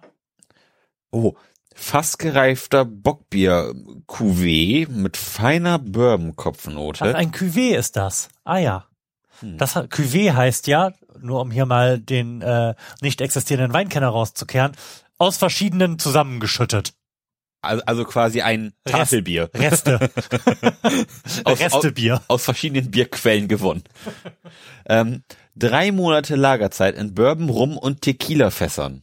Also wie, wie muss ich das verstehen? Wird, wird er dann umgekippt oder Also sie nehmen, kann, kann, kann er entweder in ein sie Bourbon nehmen ein großes Bourbonfass, tun da ein Tequila-Fass rein. und da kommt dann das Bier rein. wie diese russ- russischen Figuren, die man so Ja, ineinander wie stecken Matrotschkas. Matrotschkas, genau. ähm, Köstliches Matrotschka-Restebier. ja, also ich Brauspezialität Hopfen, Green Bullet, empfohlene Trinktemperatur 12 Grad Celsius. Das ist auch sehr viel. Ja. Das ist ja sogar noch mehr als bei dem. Aber ich glaube, die Temperatur haben wir jetzt. ja, Das stand da jetzt schon ein gutes Stündchen. Hier ist es auch nicht kalt drin. Mhm. Aber Warum ist hier eigentlich die Heizung an? Also ähm, Zutaten Wasser, Gerstenmalz, Hopfen, Hefe, Ibu 28, was auch immer das heißt. Ja, vermutlich ist das Ibuprofen. Es ist also schmerzlindernd, dieses Bier.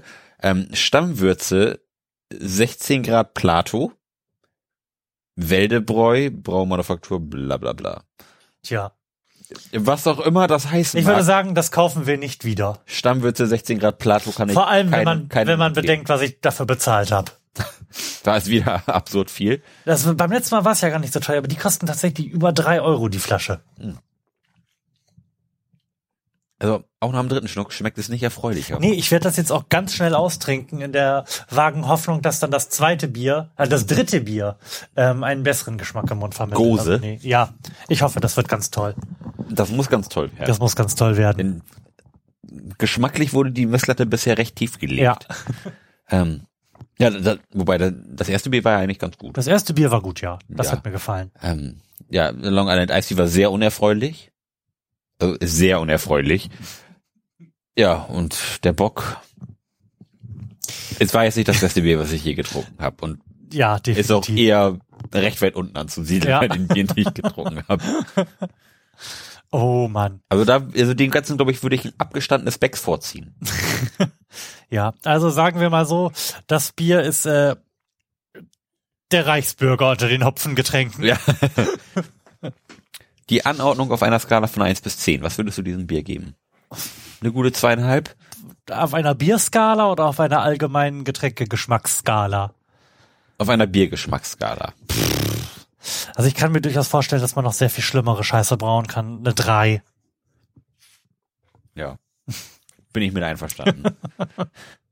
Also die, die Skala ist ja nach unten relativ offen. ja. Gut.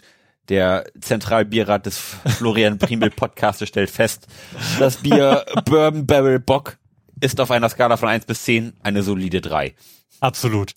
Ah, Wenn ich ähm, nächste Woche vielleicht schon mein neues Interface habe, dann können wir auch jederzeit Hall haben, wenn wir solche wichtigen äh, Wahrheiten verkünden. Ja. Ich finde, das, das muss auch ein extra Punkt nochmal sein. Der Wa- dann, oh, oh der ja, die Bewertung am Ende. Das finde ich eine sehr gute Idee. Eigentlich schon. Wa- Warum Ja. haben wir das vorher eigentlich nicht gemacht? Weiß ich nicht. Ja, weil wir hier mit unseren beiden Hörern zusammen ja diese Sendung Ja. äh, konzeptuieren. Ja. Wir wachsen mit unseren Aufgaben. Ja, Und wir, und wir gehen dahin, wo es weh tut. Und wir wachsen Besonders auch. auch bei diesem Bier. Und wir wachsen auch mit unserem Pegel. Ja. Definitiv. Ähm, und um da direkt nochmal anzuschließen und äh, auf die erste Halbzeit zu rekurrieren. Was für eine Serie wollen wir denn gucken, wenn wir das machen? Dann könnten wir die äh, unsere Sendung auch ein bisschen stärker strukturieren und vielleicht diesen Serienblock an irgendeine feste Stelle einplanen. Zum Beispiel direkt nach der ersten Pause oder so. Oder direkt in Minute 12. Und, äh, Das gefällt mir auch gut. Egal, was vorher war. Minute 12. Das kann ich ja auch, das kann ich ja auch in dem äh, Projekt einstellen, dass einfach der Jingle dann in Minute 12 kommt, egal was ist.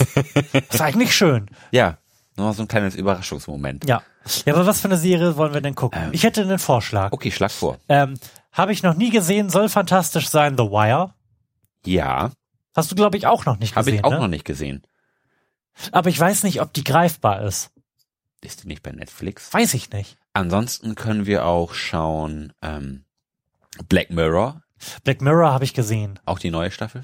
Habe die erste Folge. Du auch? Nee, Sonst könnten wir jetzt drüber sprechen und mit anfangen. nee, ich könnte sie aber nachschauen und dann sprechen wir nochmal darüber und dann schauen wir uns. Hast du die ersten Staffeln gesehen? Ja, Ah, okay.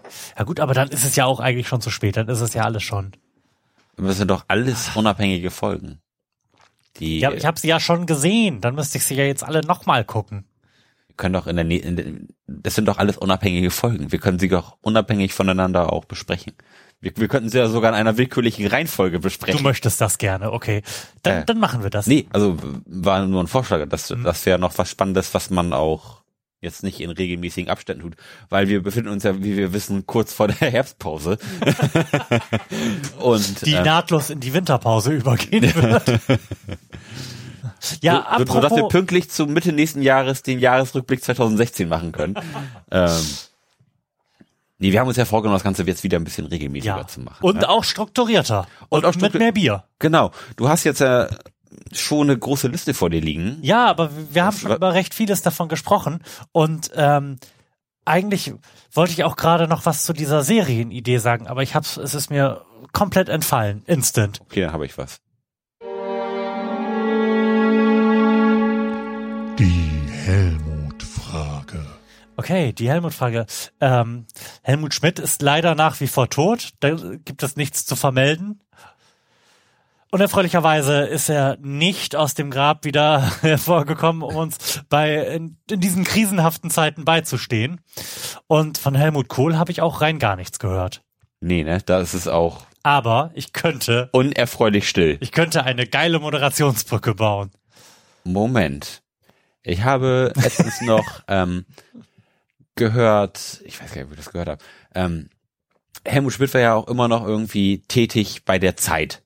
Also hat, auch wenn er da jetzt in irgendeiner Form eine Maskottchenrolle gehabt hat, Nee, doch, der saß da tatsächlich noch ja, der, der, der Ja, ja. saß da und ob er da jetzt wirklich gearbeitet hat oder also im, im Rahmen seiner Möglichkeiten, wenn man halt sehr alt ist.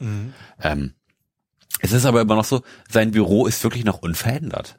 Also die, die haben da nichts gemacht. Also da steht immer noch sein Rollator. da liegt immer noch eine, äh, eine, eine Stange Mentholzigaretten auf dem Tisch. Also dieses Büro ist immer noch heilig. Also da ist noch nichts passiert. Mhm. Finde ich irgendwie eine spannende Geste Mhm. was du sagen kann, finde ich irgendwie bezeichnend dafür, wie prägend er war. Mhm. So dass man das Zimmer immer noch aufrecht erhalten will. Ich habe ja die Zeitausgabe, die ähm, zum Tode von Helmut Schmidt erschienen ist, hier liegen und hebe sie auf. Und ich habe ganz kurz überlegt, ob ich sie vielleicht in einen Bilderrahmen an die Wand hänge. das fand ich dann aber doch ein bisschen zu morbide. Oder? Kann man das machen? Ist halt als alter Helmut Schmidt Fanboy kann man das irgendwo machen.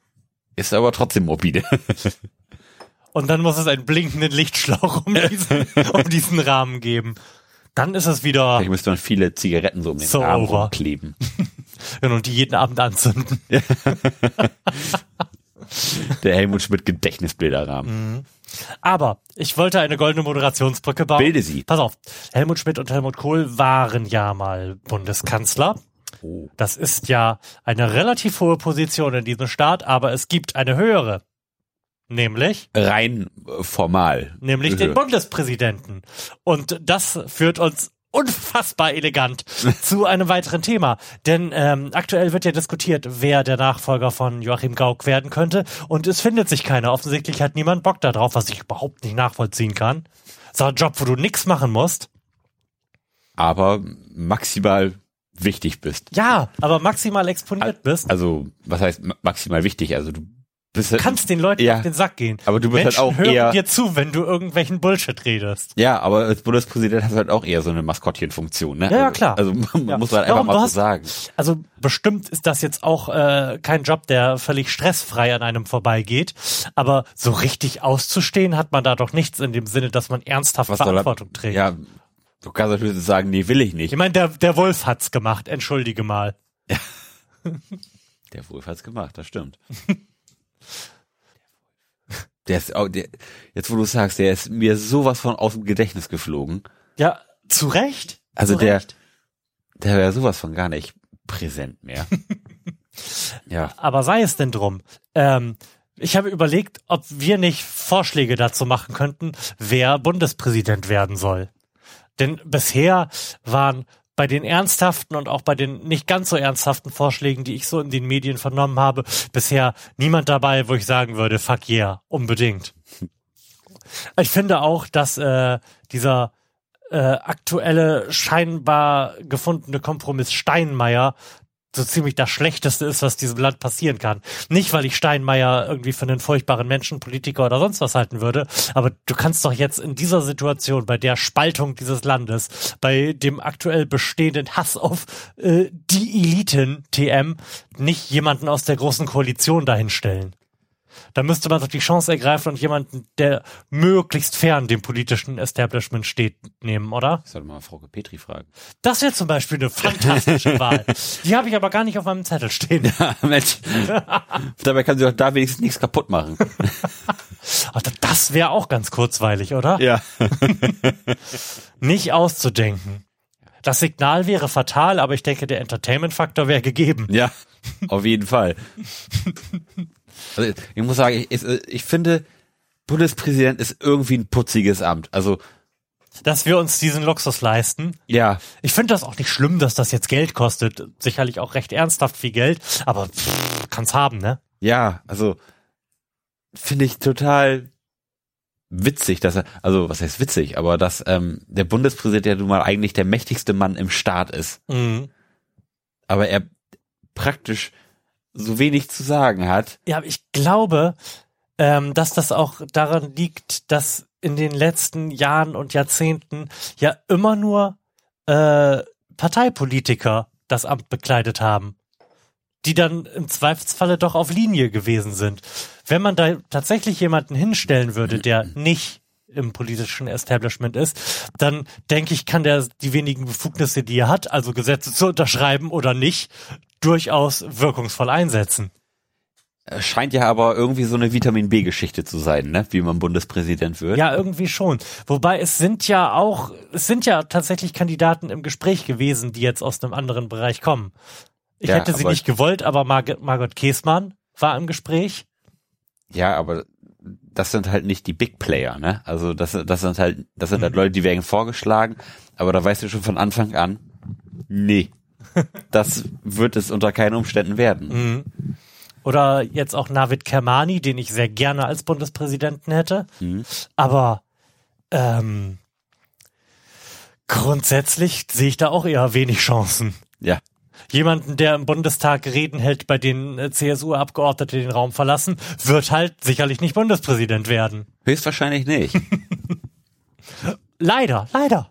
Man könnte aber auch äh, deutsche Politgrößen wie zum Beispiel einen Edmund Stoiber vorschlagen. den ich auch wirklich schon Das lange am politischen Das ich. Horizont vermisse. Ja, Der war immer irgendwie kurzweilig. Also der war, stimmt. das war immer irgendwie ein putziger Typ. Also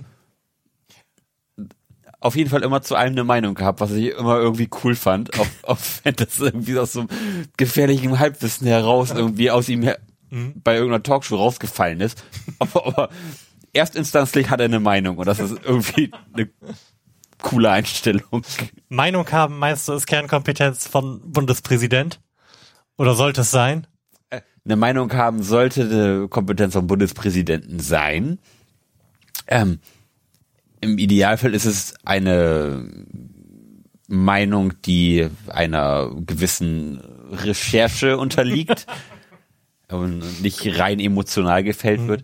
Ähm, was natürlich dazu führt, dass Äußerungen vom Bundespräsidenten im, im Zweifelsfall ein bisschen später kommen oder dass er sich vielleicht auch erst von irgendeinem Stab unterrichten lassen muss, beziehungsweise da ein bisschen recherchieren lassen muss und eine kleine Ja, aber Konferenz das ist ja, das ist ja gerade die Chance bei dem Amt. Du musst ja nicht permanent am Pult Nee, sein. du musst ja nicht jeden Tag irgendwie im, Mhm. im Bundestag sein und irgendwie deine großen Reden schwingen. Ähm, wobei es natürlich Ereignisse gibt, die dann irgendwie schon einen Bundespräsidenten verlangen. Sei es, äh, oder, oder siehe hier am Amoklauf München, wo ja ähm, der Gauck auch re relativ fix zur Stelle war Mhm. und da ähm, ein, ein Urteil abgegeben hat. Oder was heißt ein Urteil? Eine, eine Bekanntgebung. Wie heißt denn das? Sag mir mal das richtige Wort dafür. Frag mich die ganze Zeit, welches Wort du suchst. Eine Stellungnahme. Abgegeben hat? Auf jeden Fall hat er da was zugesagt. Und das relativ kurzfristig. Ähm, ja. Wer wäre denn noch ein Kandidat, den du dir vorstellen könntest? Also, schön fände ich einen Reichsbürger. Irgendeinen, also da, da ja äh, Axel Stoll nicht mehr greifbar ist, sollten die einfach random irgendeinen aussuchen, Per Losverfahren. per Losverfahren und dann mal gucken, was der dann halt macht. Also ob er äh, dieses äh, hochdotierte Amt in einem Staat, der seiner Meinung nach nicht existent ist, annimmt. Ja, das dürfen wir ja aber nicht per Post zustellen. Das würde er wahrscheinlich gar nicht aufmachen. oder nicht bekommen. Ah, also das fände ich ziemlich gut. Was ich auch schön fände, wäre Thomas Gottschalk. der ist sympathisch und nett, der kennt sich in den USA aus, das ist ganz wichtig. Wegen der internationalen Beziehungen und insbesondere wenn Donald Trump ja Präsident der USA wird, was wir alle inständig hoffen, äh, dann ist es wichtig, jemanden zu haben, der eine ähnlich gute Frisur hat und da mithalten kann. Also gegen Thomas Gottschalk sprechen meiner Meinung nach wenige Dinge. Der ist bekannt, beliebt, ne? Und er trägt Hat, wit witzige hat immer Anzüge. was zu sagen, hat, trägt witzige Anzüge. Bitte, Ja. bitte. Da hast du auch mal wieder so einen kleinen Fashionista bei dir im, äh, im, in, in der Regierung. Ja, wo, erst, wo man jetzt erstmal nichts gegen sagen kann. Ne? Also wenn man mal wieder jemanden hat, der ein bisschen auffällt, guck, guck dir hier den Vogel aus Nordkorea an. man, der ist auch nicht sonderlich klug, nicht sonderlich schick, aber irgendwie kennt ihn doch jeder. Und wenn man da, sagen wir mal, so Bundespräsidenten-Maskottchen hat, was da irgendwie in witzigen Anzügen Ne? ein paar ähm, äh, Stammtischkneipenwitze raushaut, dann bin ich da auf jeden Fall für zu haben. Ne? Ja. Siehst du, aber, aber uns fragt ja wieder keiner. Nee. Harald Schmidt. Harald Schmidt. Was macht er denn eigentlich? Sch- Außer schlecht twittern, weiß ich nicht, was der macht. Ja. Ich vermute nichts. Er hat ja auch gesagt, äh, dass er ausgesorgt hat und jetzt äh, tun kann, lassen kann, was er will. Er könnte wie ein Phönix aus der Asche kommen und das Amt des Bundespräsidenten bekleiden. Ja. Eigentlich muss doch, muss doch das nur irgendjemand vorschlagen. Ich weiß überhaupt nicht, wie das formale Verfahren ist. Aber könnte nicht irgendein einsamer Abgeordneter der Partei zum Beispiel Harald Schmidt als Bundespräsidenten vorschlagen und allein durch das Medienecho müssten dann äh, die Politiker so vor sich hergetrieben äh, vom Volk werden, dass überhaupt gar kein Weg daran vorbeiführt. Wenn ich auch noch in den Raum schmeißen möchte, Stefan Raab. Der, der, Habe ich auch überlegt, Der- aber ich habe dann, ja- ich hab dann äh, Thomas Gottschalk den äh, Vorzug ich gegeben. meine, Stefan Raab ist jetzt mittlerweile von zehn Monate lang arbeitslos. Ich meine, den muss man, muss man auch irgendwie wieder in die Gesellschaft integrieren. Und da finde ich, das Amt des Bundespräsidenten ist da die perfekte Große Maßnahme, um ihn wieder ins, äh, ins Arbeitsleben zu integrieren. Absolut. Aber tatsächlich finde ich ja äh, dann nach wie vor meinen Vorschlag Thomas Gottschalk die bessere Wahl. Ja, vielleicht, wenn man Stefan Raab. Stefan Raab ist, ist meiner Einschätzung nach weniger lustig, weniger spontan, weniger gut aussehend und trägt die weniger witzigen Anzüge. aber er hat schon mal eine Sendung gemacht, in der es grob um Politik ging. Du blickst in ein leeres Gesicht. Ach, du meinst diese Sendung zur, zur Bundestagswahl? Ja, genau. Ja. Thomas Gottschalk hatte ganz viele Politiker bei sich auf dem Sofa. Und er hat nur lustige Anzüge getragen. Ja. Beides akzeptable Kandidaten, aber da werden wir uns wahrscheinlich nicht einig, oder? ich bin, eigentlich bin ich auch für Thomas Gottschalk. Oder für Harald Schmidt. Am, am liebsten Thomas Gottschalk, weil der, Aber wenn weil, der nicht weil, weil der so witzig aussieht. Der, der wird es wahrscheinlich nicht für 200.000 Euro machen, befürchte ich. da müssen wir irgendwie ein bisschen mehr auf den Tisch legen. Vielleicht sollten wir da eine Crowdfunding-Kampagne sagen, wir, wir uns eine Crowdfunding-Kampagne dazu starten. Für zwei Millionen Euro wird Thomas Gottschalk unser neuer Bundespräsident. Ich bin dabei, unbedingt. Mit 5 Euro sind sie dabei und kriegen das T-Shirt. Ja,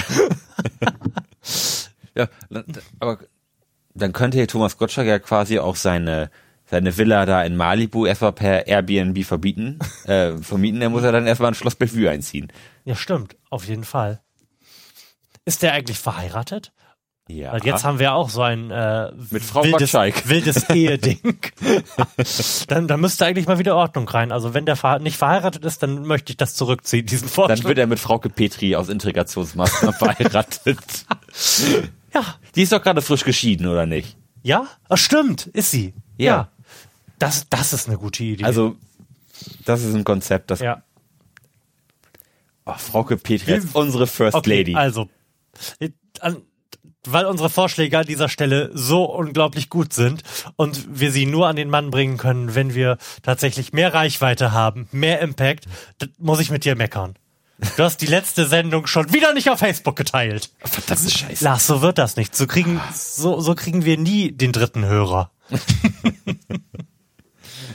also, an Dieses dieser Mal Stelle, versprochen. an dieser. Stelle, an dieser Stelle ergeht der Aufruf an unsere beiden Hörer. Wenn euch das gefällt, was wir hier machen, und davon gehen wir aus, das ist ja irgendwie selbstverständlich, ist bekannt, ähm, Ist bekannt. Dann, Muss man wissen. dann erzählt weiter, dass es uns gibt, shared uns auf Facebook, teilt uns bei Twitter, wo auch immer, gebt uns Bewertungen auf iTunes, das bringt uns total voran.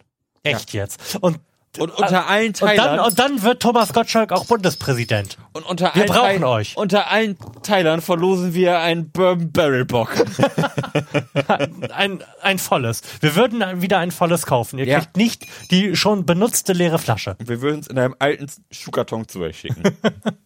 Ähm, mein dritter und letzter Vorschlag für das Amt des Bundespräsidenten. Moment, ich bin immer noch bei Frau, Frau Petri geblieben. Ach so. Wie wir, wie unser Bundespräsident Thomas Gottschalk dann zur Auslandsreise an, antritt in die Vereinigten Staaten und dann steht diese äh, burschenhafte Frau Petri neben unserem Lockenkopf ähm, und schüttelt dann die Hand von Das, das, äh, das Bild. Präsident Trump. Das Bild.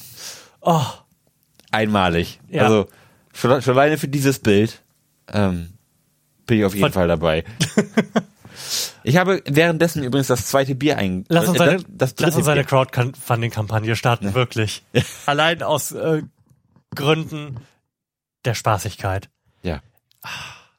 Bist du auf irgendeiner dieser Plattformen? Nee. Ärgerlich. Wir machen das trotzdem. Ja, ähm, ich habe währenddessen das dritte Bier eingeschenkt, was ein Badisch Gose ist. Es ist spritzig frisch mit leichter Hefetrübung, zarter Duft nach Banane, spannende Zitrone, Koriandernote auf der Zunge mit leicht mineralischer Süße und dezenter Bittere. Bam. So, es empfiehlt sich eine Trinktemperatur von 8 bis 10 Grad. Ähm, der Hopfen ist Select, Saphir und Citra. Ähm, die Inhaltsstoffe sind Wasser, Gerstenmalz, Weizenmalz, Hopfen, Hefe, Salz, Koriander. Es ist ein Ibu 10 da drin und die Stammwürze ist ein 11 Grad Plato. ähm, Im Gegensatz zu dem 16 Grad Plato wird uns wahrscheinlich der 11 Grad Plato deutlich besser schmecken. Ich erwarte die versteckte Bananennote. Prost. Prost. Riecht auch wieder sehr interessant, finde ich. Riecht aber eher mehr in, in Richtung Weizen wieder, finde ich. Ja. Ist schon, ist schon ein bisschen klassischer.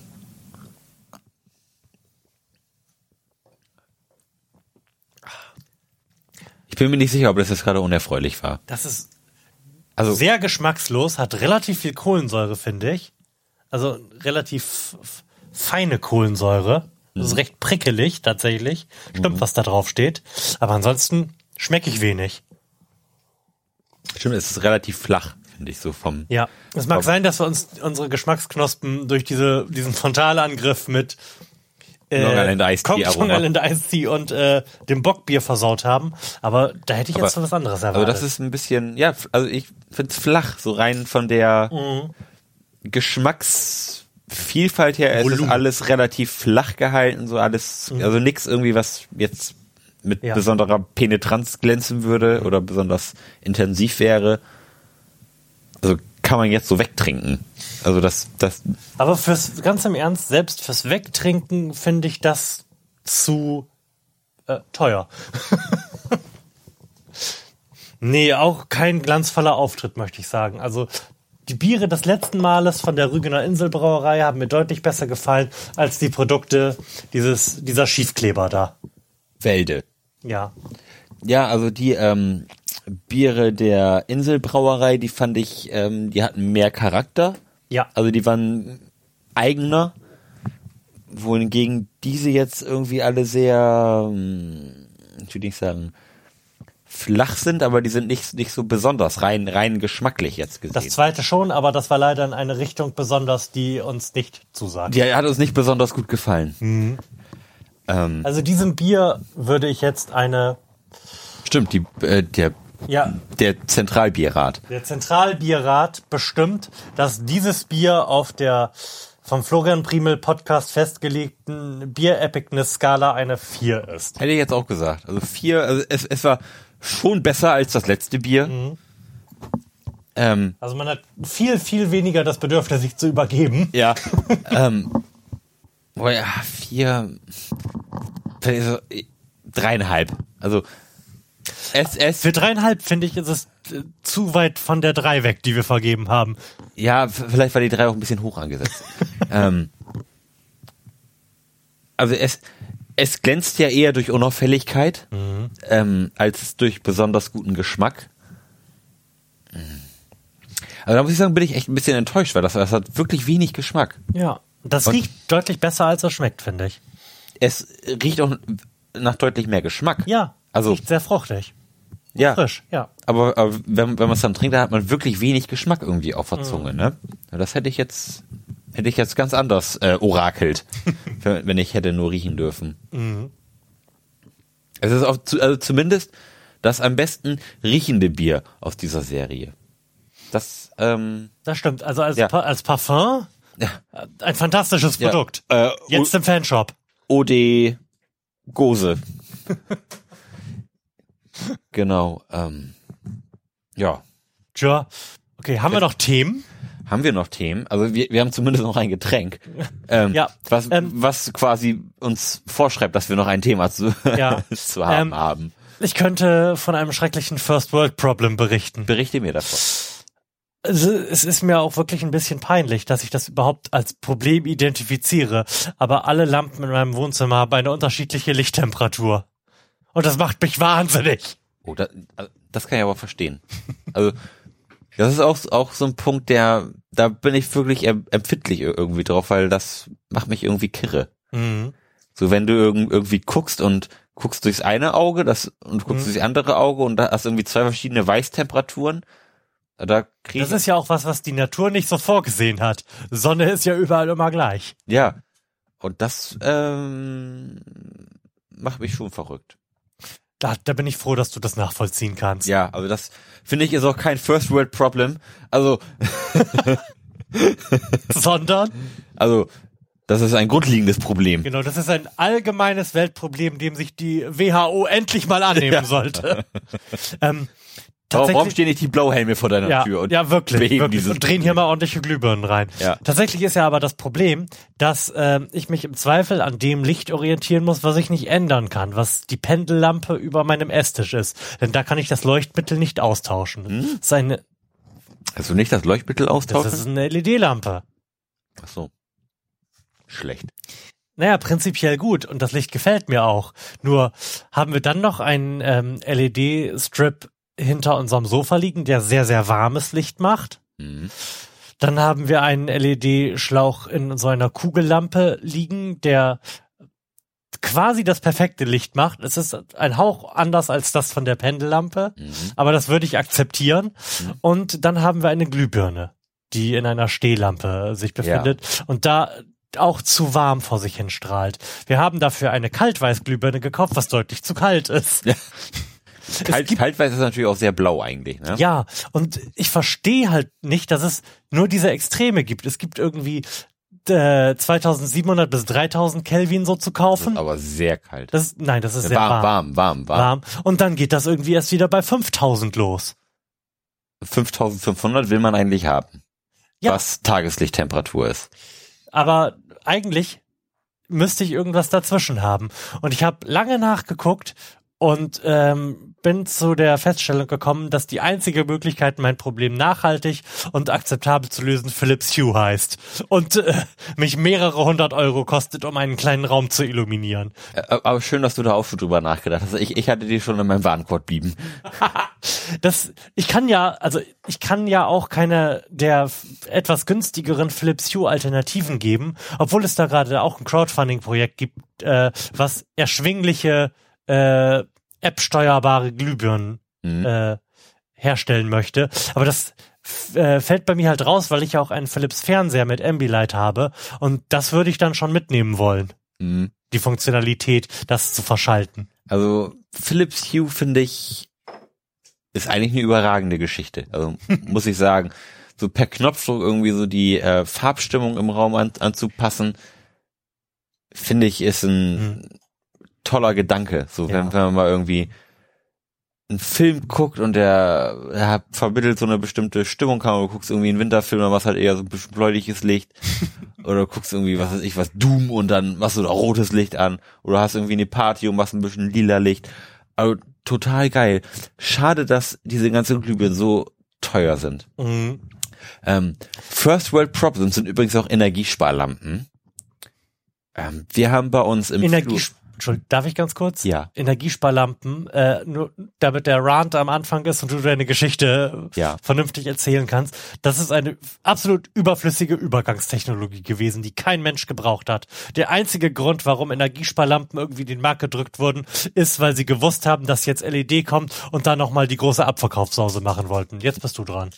Ähm, Energiespannlampen haben wir bei uns im Flur und diese räudigen Dreckslampen brauchen so absolut erbärmlich lange, bis sie die Helligkeit eines Teelichts übersteigen, dass ich lieber die Tür im Flur auflasse und in einem anderen Raum das Licht anmache, um Licht im Flur zu haben, als dass ich fünf Minuten warte, bis mein Flur so hell ist, dass ich mir eine Schleife in meine Schuhe machen kann. Also, aber das ist ja sowas von, also, also Ja. so eine räudige Technologie, Ja. das ist absolut inakzeptabel, dass Lampen mehr als fünf Minuten vorheizen müssen, damit die Licht machen. Also, ehrlich, wenn, wenn ich das Licht anmache im Flur, dann ist das ohne Scheiß nicht heller als maximal zwei Teelichter. das ist eine absolute Katastrophe. Ähm, Gott sei Dank gibt es ja immer mal wieder LED-Lampen im Angebot. Weil Mhm. ich finde, LED-Lampen sind immer noch echt teuer. Ja. Ähm, da warte ich immer darauf, dass mal welche im Angebot sind, irgendwie in der richtigen Größe. Dann kaufe ich aber mal so fünf Stück und steck die da mal um. Ähm, Aber, also, wie sich diese Technologie überhaupt etablieren konnte von Das habe ich ja gerade erz- erklärt, wie die sich ja, etabliert aber, konnte. aber, aber wie Leute Ein damit auch fucking leben Bullshit. können. Also, wie- also wie kann man damit leben, ohne nachhaltig aggressiv zu Also sein? tatsächlich wenn- glaube ich, dass es die auch in mit weniger Vorglühzeit gibt. Also, also wir hatten noch eine im Badezimmer, die war ein bisschen besser, die war aber auch schon langsam. Also Mhm. lange nicht so katastrophal langsam wie im Flur, aber schon langsam. Also du hast dich mit einer Zeitung aufs Klo gesetzt, konntest nichts lesen, konntest dann so nach einer Minute ungefähr anfangen, Mhm. so die, die Zeitung zu dechiffrieren, was auch irgendwie schon uncool ist. Also ähm, will ich eigentlich nicht. Und LED ist, finde ich, eine ganz fantastische Te Technik schon. Alleine die Sache, dass man sich über einen sehr großen Zeitraum nicht damit beschäftigen muss, dass Lampen durchbrennen. Mhm. Finde ich, ist schon amazing. Gold wert. Ja. Bemerkenswert, wie wir Wie wir, ja genau. Ähm, nee, also das ist auch, also auch kaputte Lampen, das ist auch wirklich mein, mein Erzfeind. Äh, Hass ich wie die Pest. Aber ich komme wirklich dann auch teilweise wochenlang nicht dazu, eine Glühbirne zu holen. Und Mhm. jedes Mal, wenn ich das Licht anmache und sehe, da ist eine Lampe kaputt, krieg ich wieder, krieg ich wieder eine Schlagader am Hals. ähm, also von daher bin ich froh, wenn ich jetzt irgendwann die komplette Wohnung auf LED umgerüstet habe und weiß, okay, Auf LED, aber nicht auf Philips Hue. also die äh, unwichtigen Räume erstmal LED, aber Philips Hue ist zumindest fürs für den Wohnbereich angeplant, also dann noch für die Stehlampen und so. Finde ich ist das schon eine geile Aber Geschichte. du hast ja auch, glaube ich, keinen Philips-Fernseher, ne? Du könntest ja auch mit einer dieser der Marktbegleiter ja, gehen. ähm, die sind mir aber gar nicht bekannt, beziehungsweise ich kenne einen und der war irgendwie wenig gut. Inzwischen gibt's da mehrere von und wie gesagt, läuft gerade oder ist schon ausgelaufen ein Crowdfunding-Projekt, Mhm. die wirklich erschwingliche Glühbirnen irgendwie für neun Dollar oder sowas Oh Gott, das ist ja niedlich. ne, Ähm, anbieten möchten. das kann man ja auf jeden Fall machen. Ich finde auch, äh, ich würde sagen, wenn ich für so eine Philips Hue Birne 20 Euro bezahlen würde, das wäre so der obere Rahmen dessen, was ich als akzeptabel begreifen Mhm. möchte. Ja. Aber du, dafür gibt's bei Philips Hue halt nur die, ich wollte gerade sagen Schwarz-Weiß-Lampen, aber die sich in der weißen Farbtemperatur einstellbaren Lampen und nicht die bunten. Und ich möchte dann ja durchaus auch die äh, Man will ja dann noch alles haben, ne? nutzen, Ja. Ähm, was, ähm, genau, wo wir gerade von Philips Fernsehern sprechen. Ähm, ich plane jetzt ja, mir eine Playstation zu kaufen. Mhm. Ähm, da kommt jetzt ja im November kommt ja die Playstation 4 Pro raus. Heißt Je- die nicht Neo? Nee, Neo war der Projektname. Ach so. Die heißt jetzt Pro. Ähm, die ja jetzt auch dann 4K. Das ist, das ist klug, denn die Abkürzung davon ist PSP. Kommt mir irgendwie bekannt vor. Ja, ne? ähm, und die, die unterstützt ja 4K und auch so ein bisschen bessere Grafik für einige Titel. Und dann habe ich mir überlegt, ah, ich hab, ich bin ja irgendwie seit Jahren auf der PS3 hängen geblieben und habe auch nie die Bewandtnis gesehen, mal irgendwie eine PS4 zu kaufen, weil einfach irgendwie keine coolen Spiele da waren. Also, also, also zumindest für meinen Spielgeschmack waren keine coolen Spiele da. Und jetzt kommen so langsam die ganzen Titel, die ich mir so zum, zum Launch gewünscht hätte. Irgendwie mal so ein ähm, Horizon Dawn, was irgendwie so ein Adventure mit äh, Roboter-Dinosauriern ist. Äh, klingt total abgefahren, sieht, sieht total schick aus. Dann gibt es hier noch ein Spiel, was so ähm, der geistige Nachfolger ist von Shadow of the Colossus. Ach ja, äh, ja, davon habe ich auch gehört. Mir fällt aber auch der Titel gerade nicht Ja, ein. also, ja, also komme ich auch überhaupt nicht drauf. Das ist, also Shadow of the Colossus habe ich auch total gerne gespielt, war ein fantastisches Spiel, hat mir viel Spaß gemacht. Ähm, und da habe ich halt mega Bock drauf. Also Mhm. Konsolen spiele ich halt nicht, um Shooter zu spielen, das mache ich halt am, am Computer. Auf Konsolen will ich halt irgendwie eine coole Story haben, will irgendwie ein Adventure haben, was, was sich irgendwie an, angenehm mit dem Joystick spielen lässt oder mit dem Controller.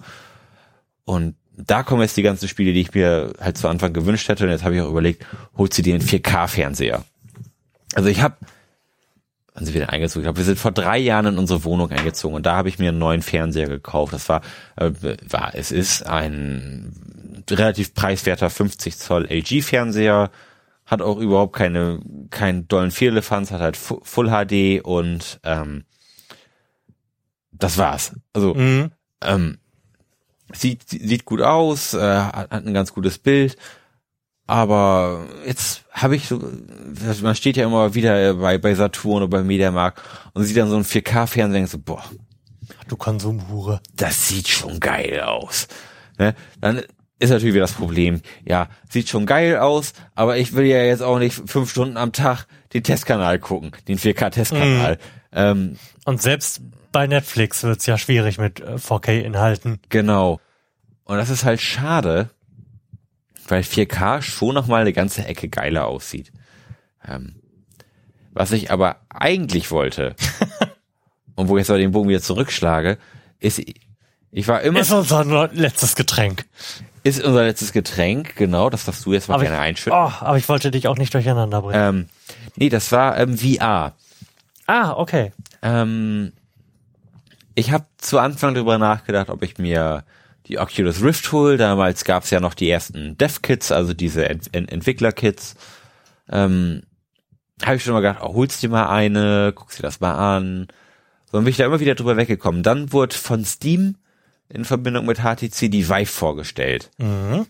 So, da habe ich gedacht, Mann, leck mich am Arsch That's it. ist das geil. So mit diesen ähm, Lighthouse-Dingern, die du in deinem Raum aufstellst, die dich dann mit in, Infrarot vermessen. So, dass du hast halt eine exakte Positionsbestimmung. So habe ich gedacht, geil, das Ding holst du dir. So, und dann habe ich gedacht, okay, holst dir das Teil, baust dir noch einen kleinen Rechner fürs Wohnzimmer. So. Dann haben sie das Ding vorgestellt und haben gesagt, so, kostet 900 Euro. Ja, ah, weiß ich nicht. Und ich dachte, okay, 900 Euro, tut weh, kannst du machen. So. Dann brauchst du ja aber auch noch einen Rechner. Der muss ja auch wieder VR-fähig sein Und 4K können. und, und 4K können. Das heißt, du gibst auch noch mal 400 Euro für eine Grafikkarte aus. Ja, und dann habe ich gedacht, äh, ganz schön teuer. Und ich gedacht, ah, wartest dir erstmal ab, bis irgendjemand das hat und du dir das mal angucken kannst. So. Und dann kam PlayStation VR. So. Das hat eindeutig das unterlegenere Tracking-System, weil es halt nur optisch ist. Du hast halt diese PlayStation-Kamera, die du irgendwie auf deinem, ähm, oh, das Getränk geht auf. Moment. Also, wir trinken jetzt Jim Bean Honey and Ginger Ale. Und mehr habe ich dazu nicht zu sagen, außer dass man das erst ab 18 trinken darf und nicht, wenn man eine große Flasche ist, die neben einem Auto steht. Gut. Also für Schwangere unbedenklich. ähm, genau. Das unterlegenere Tracking-System, weil man benutzt halt diese, ähm, diese PlayStation 4 Kamera, die halt irgendwie auch schon drei oder vier Jahre auf dem Buckel hat, die sich halt seitdem auch nicht verändert hat. Ähm, die halt das Ganze optisch trackt. Man hat halt ähm, diese Brille auf und hat gegebenenfalls einen Controller in der Hand oder diese beiden Move-Controller, die halt irgendwie aussehen wie so zwei Buttplugs, die man in der Hand hat. ähm, und da ist halt ein Licht dran und das wird halt von der Kamera erfasst und anhand, ob das, ob das Licht halt größer wird oder kleiner wird und sich bewegt und halt Mhm. seine Form verändert, bestimmt die Kamera halt, wie deine Position im Raum ist. Das funktioniert in den meisten Fällen recht gut, ist aber ein bisschen ungenau. Ähm, aber der ganze Vorteil ist natürlich der Preis. Das ganze Teil kostet irgendwie 399 Euro Mhm. und ist, glaube ich, ein ganz guter Einstieg, wenn man irgendwie Bock hat auf VR. Das einfach mal aus, ausprobieren und gucken, ist das überhaupt was für mich oder krieg, oder muss ich sofort kotzen? Also die Variante gibt es ja immer noch. Das Einzige, was ich VR-mäßig bislang ausprobiert habe, ist Google Cardboard. Mhm. Da musste ich nicht kotzen. Ich weiß, ich weiß nicht, wie es aussieht, wenn man dann wirklich in, in so einem Spiel drin ist und spielt und sich auch wirklich bewegt. Ähm, von daher habe ich schon Bock und die Titel, die dafür rauskommen, die sehen eigentlich auch alle ganz spaßig aus und wenn man irgendwie ein paar Freunde da hat und ein bisschen VR spielt, Ja, man, brauchst ja gleich mehrere Brillen. man kann nur eine anschließen, man kann das Signal aber auf dem Monitor spiegeln, Okay. Sodass die anderen zugucken können, beziehungsweise Ich glaube, das stelle ich mir, es tut mir leid, dass ich dich schon wieder ständig unterbreche. Äh, das stelle ich mir sehr kurz, weil ich bei irgendwelchen Horrortiteln vor, wenn einer da sitzt und permanent am, am Screamen ist. genau, also wenn, wenn ich mir jetzt, also ich bin wirklich erbärmlich schlecht in Horrorspielen, weil ich so ein unglaublicher Schisser bin. ich habe mir ein Let's Play angeschaut von dem ähm, Resident Evil, von der, von der Demo für VR. Bin ich ganz ehrlich, da müsste auf dem Sofa eine Plastikplatte liegen und ich müsste eine Windel anhaben, weil ich ganz sicher bin, dass ich mich definitiv einscheißen würde, wenn nicht sogar einfach bewusstlos werden würde, weil mich das so, so sehr stressen würde. Das, ist, also das, das würde ich nicht aushalten. Also das, unter keinen Umständen würde ich sowas spielen. Ähm, aber so die, die Möglichkeiten, die man irgendwie hat, dann da so äh, Mehrspielerspiele zu spielen, ist schon irgendwie cool. Also da gibt's halt Möglichkeit, ein, einer spielt halt mit der VR-Brille und zwei andere spielen irgendwie mit Controllern und man spielt irgendwie zusammen, was irgendwie ein witziges Konzept ist, finde ich, was da wieder auf dem PC dann wieder ein bisschen schwieriger wird. Ich kann mir das gerade nicht vorstellen. Wo, was hat denn der Typ, der die VR-Brille hat, außer der Experience, ähm, der, anderes der, an spielerischen Möglichkeiten? der muss halt irgendwas machen, der hat halt die beiden Controller, der kann dann irgendwas anfassen und irgendwas umsetzen Okay. und die anderen mit dem Controller, die können ihm halt irgendwie Sind Drohnen.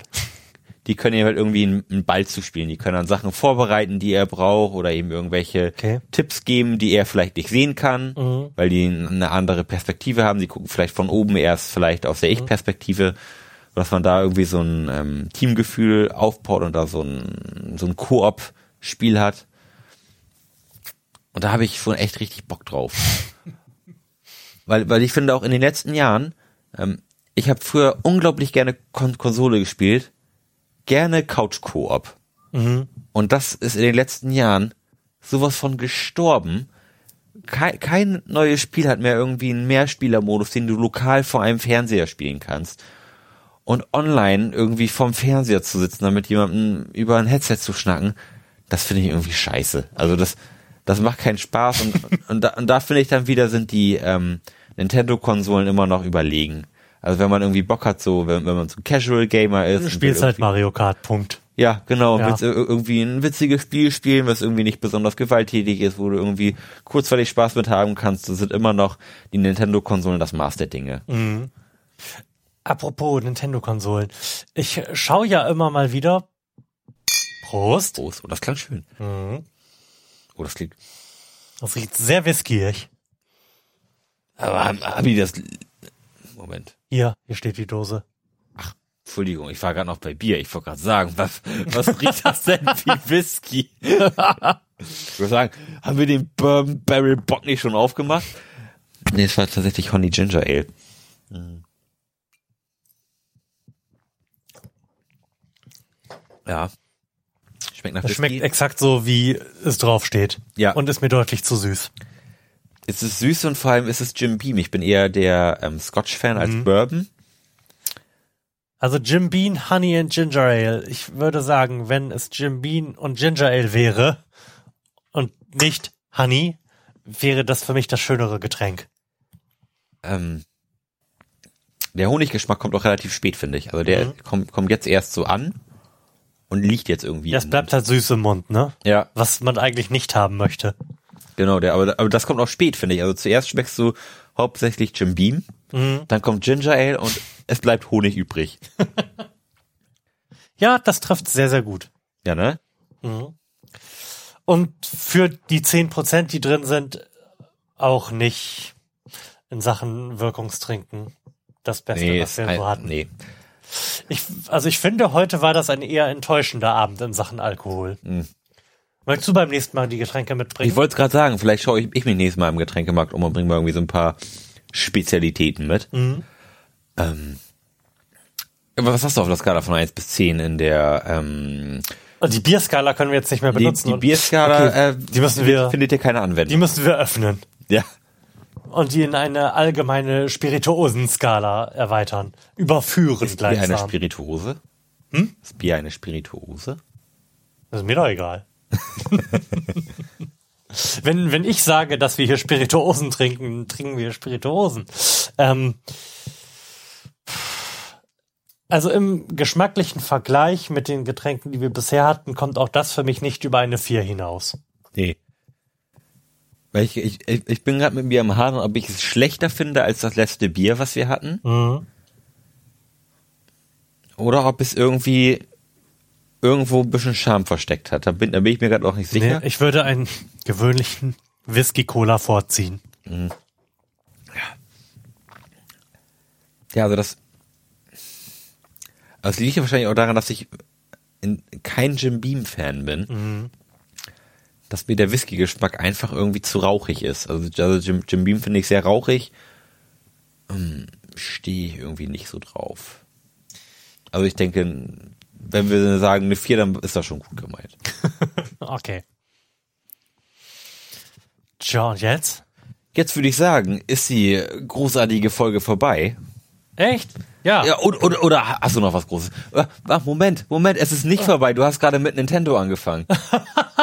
Stimmt, ich gucke ja immer mal wieder im Internet, äh, ob es das nicht gibt und frage mich, warum noch kein verficktes Kickstarter-Projekt äh, ins Leben gerufen wurde, um endlich mal neue N64-Controller herzustellen. Die genauso toll sind wie die alten. Ah, okay, das, das ist also die Einschränkung. Das ist die Einschränkung. Ja. Es gibt ja sehr viele nachgemachte und die sind alle scheiße. Alle scheiße, ja. Die sind alle Aber scheiße. durch die Bank Durch, ich sagen, durch die Bank weg sind die alle scheiße. Ja.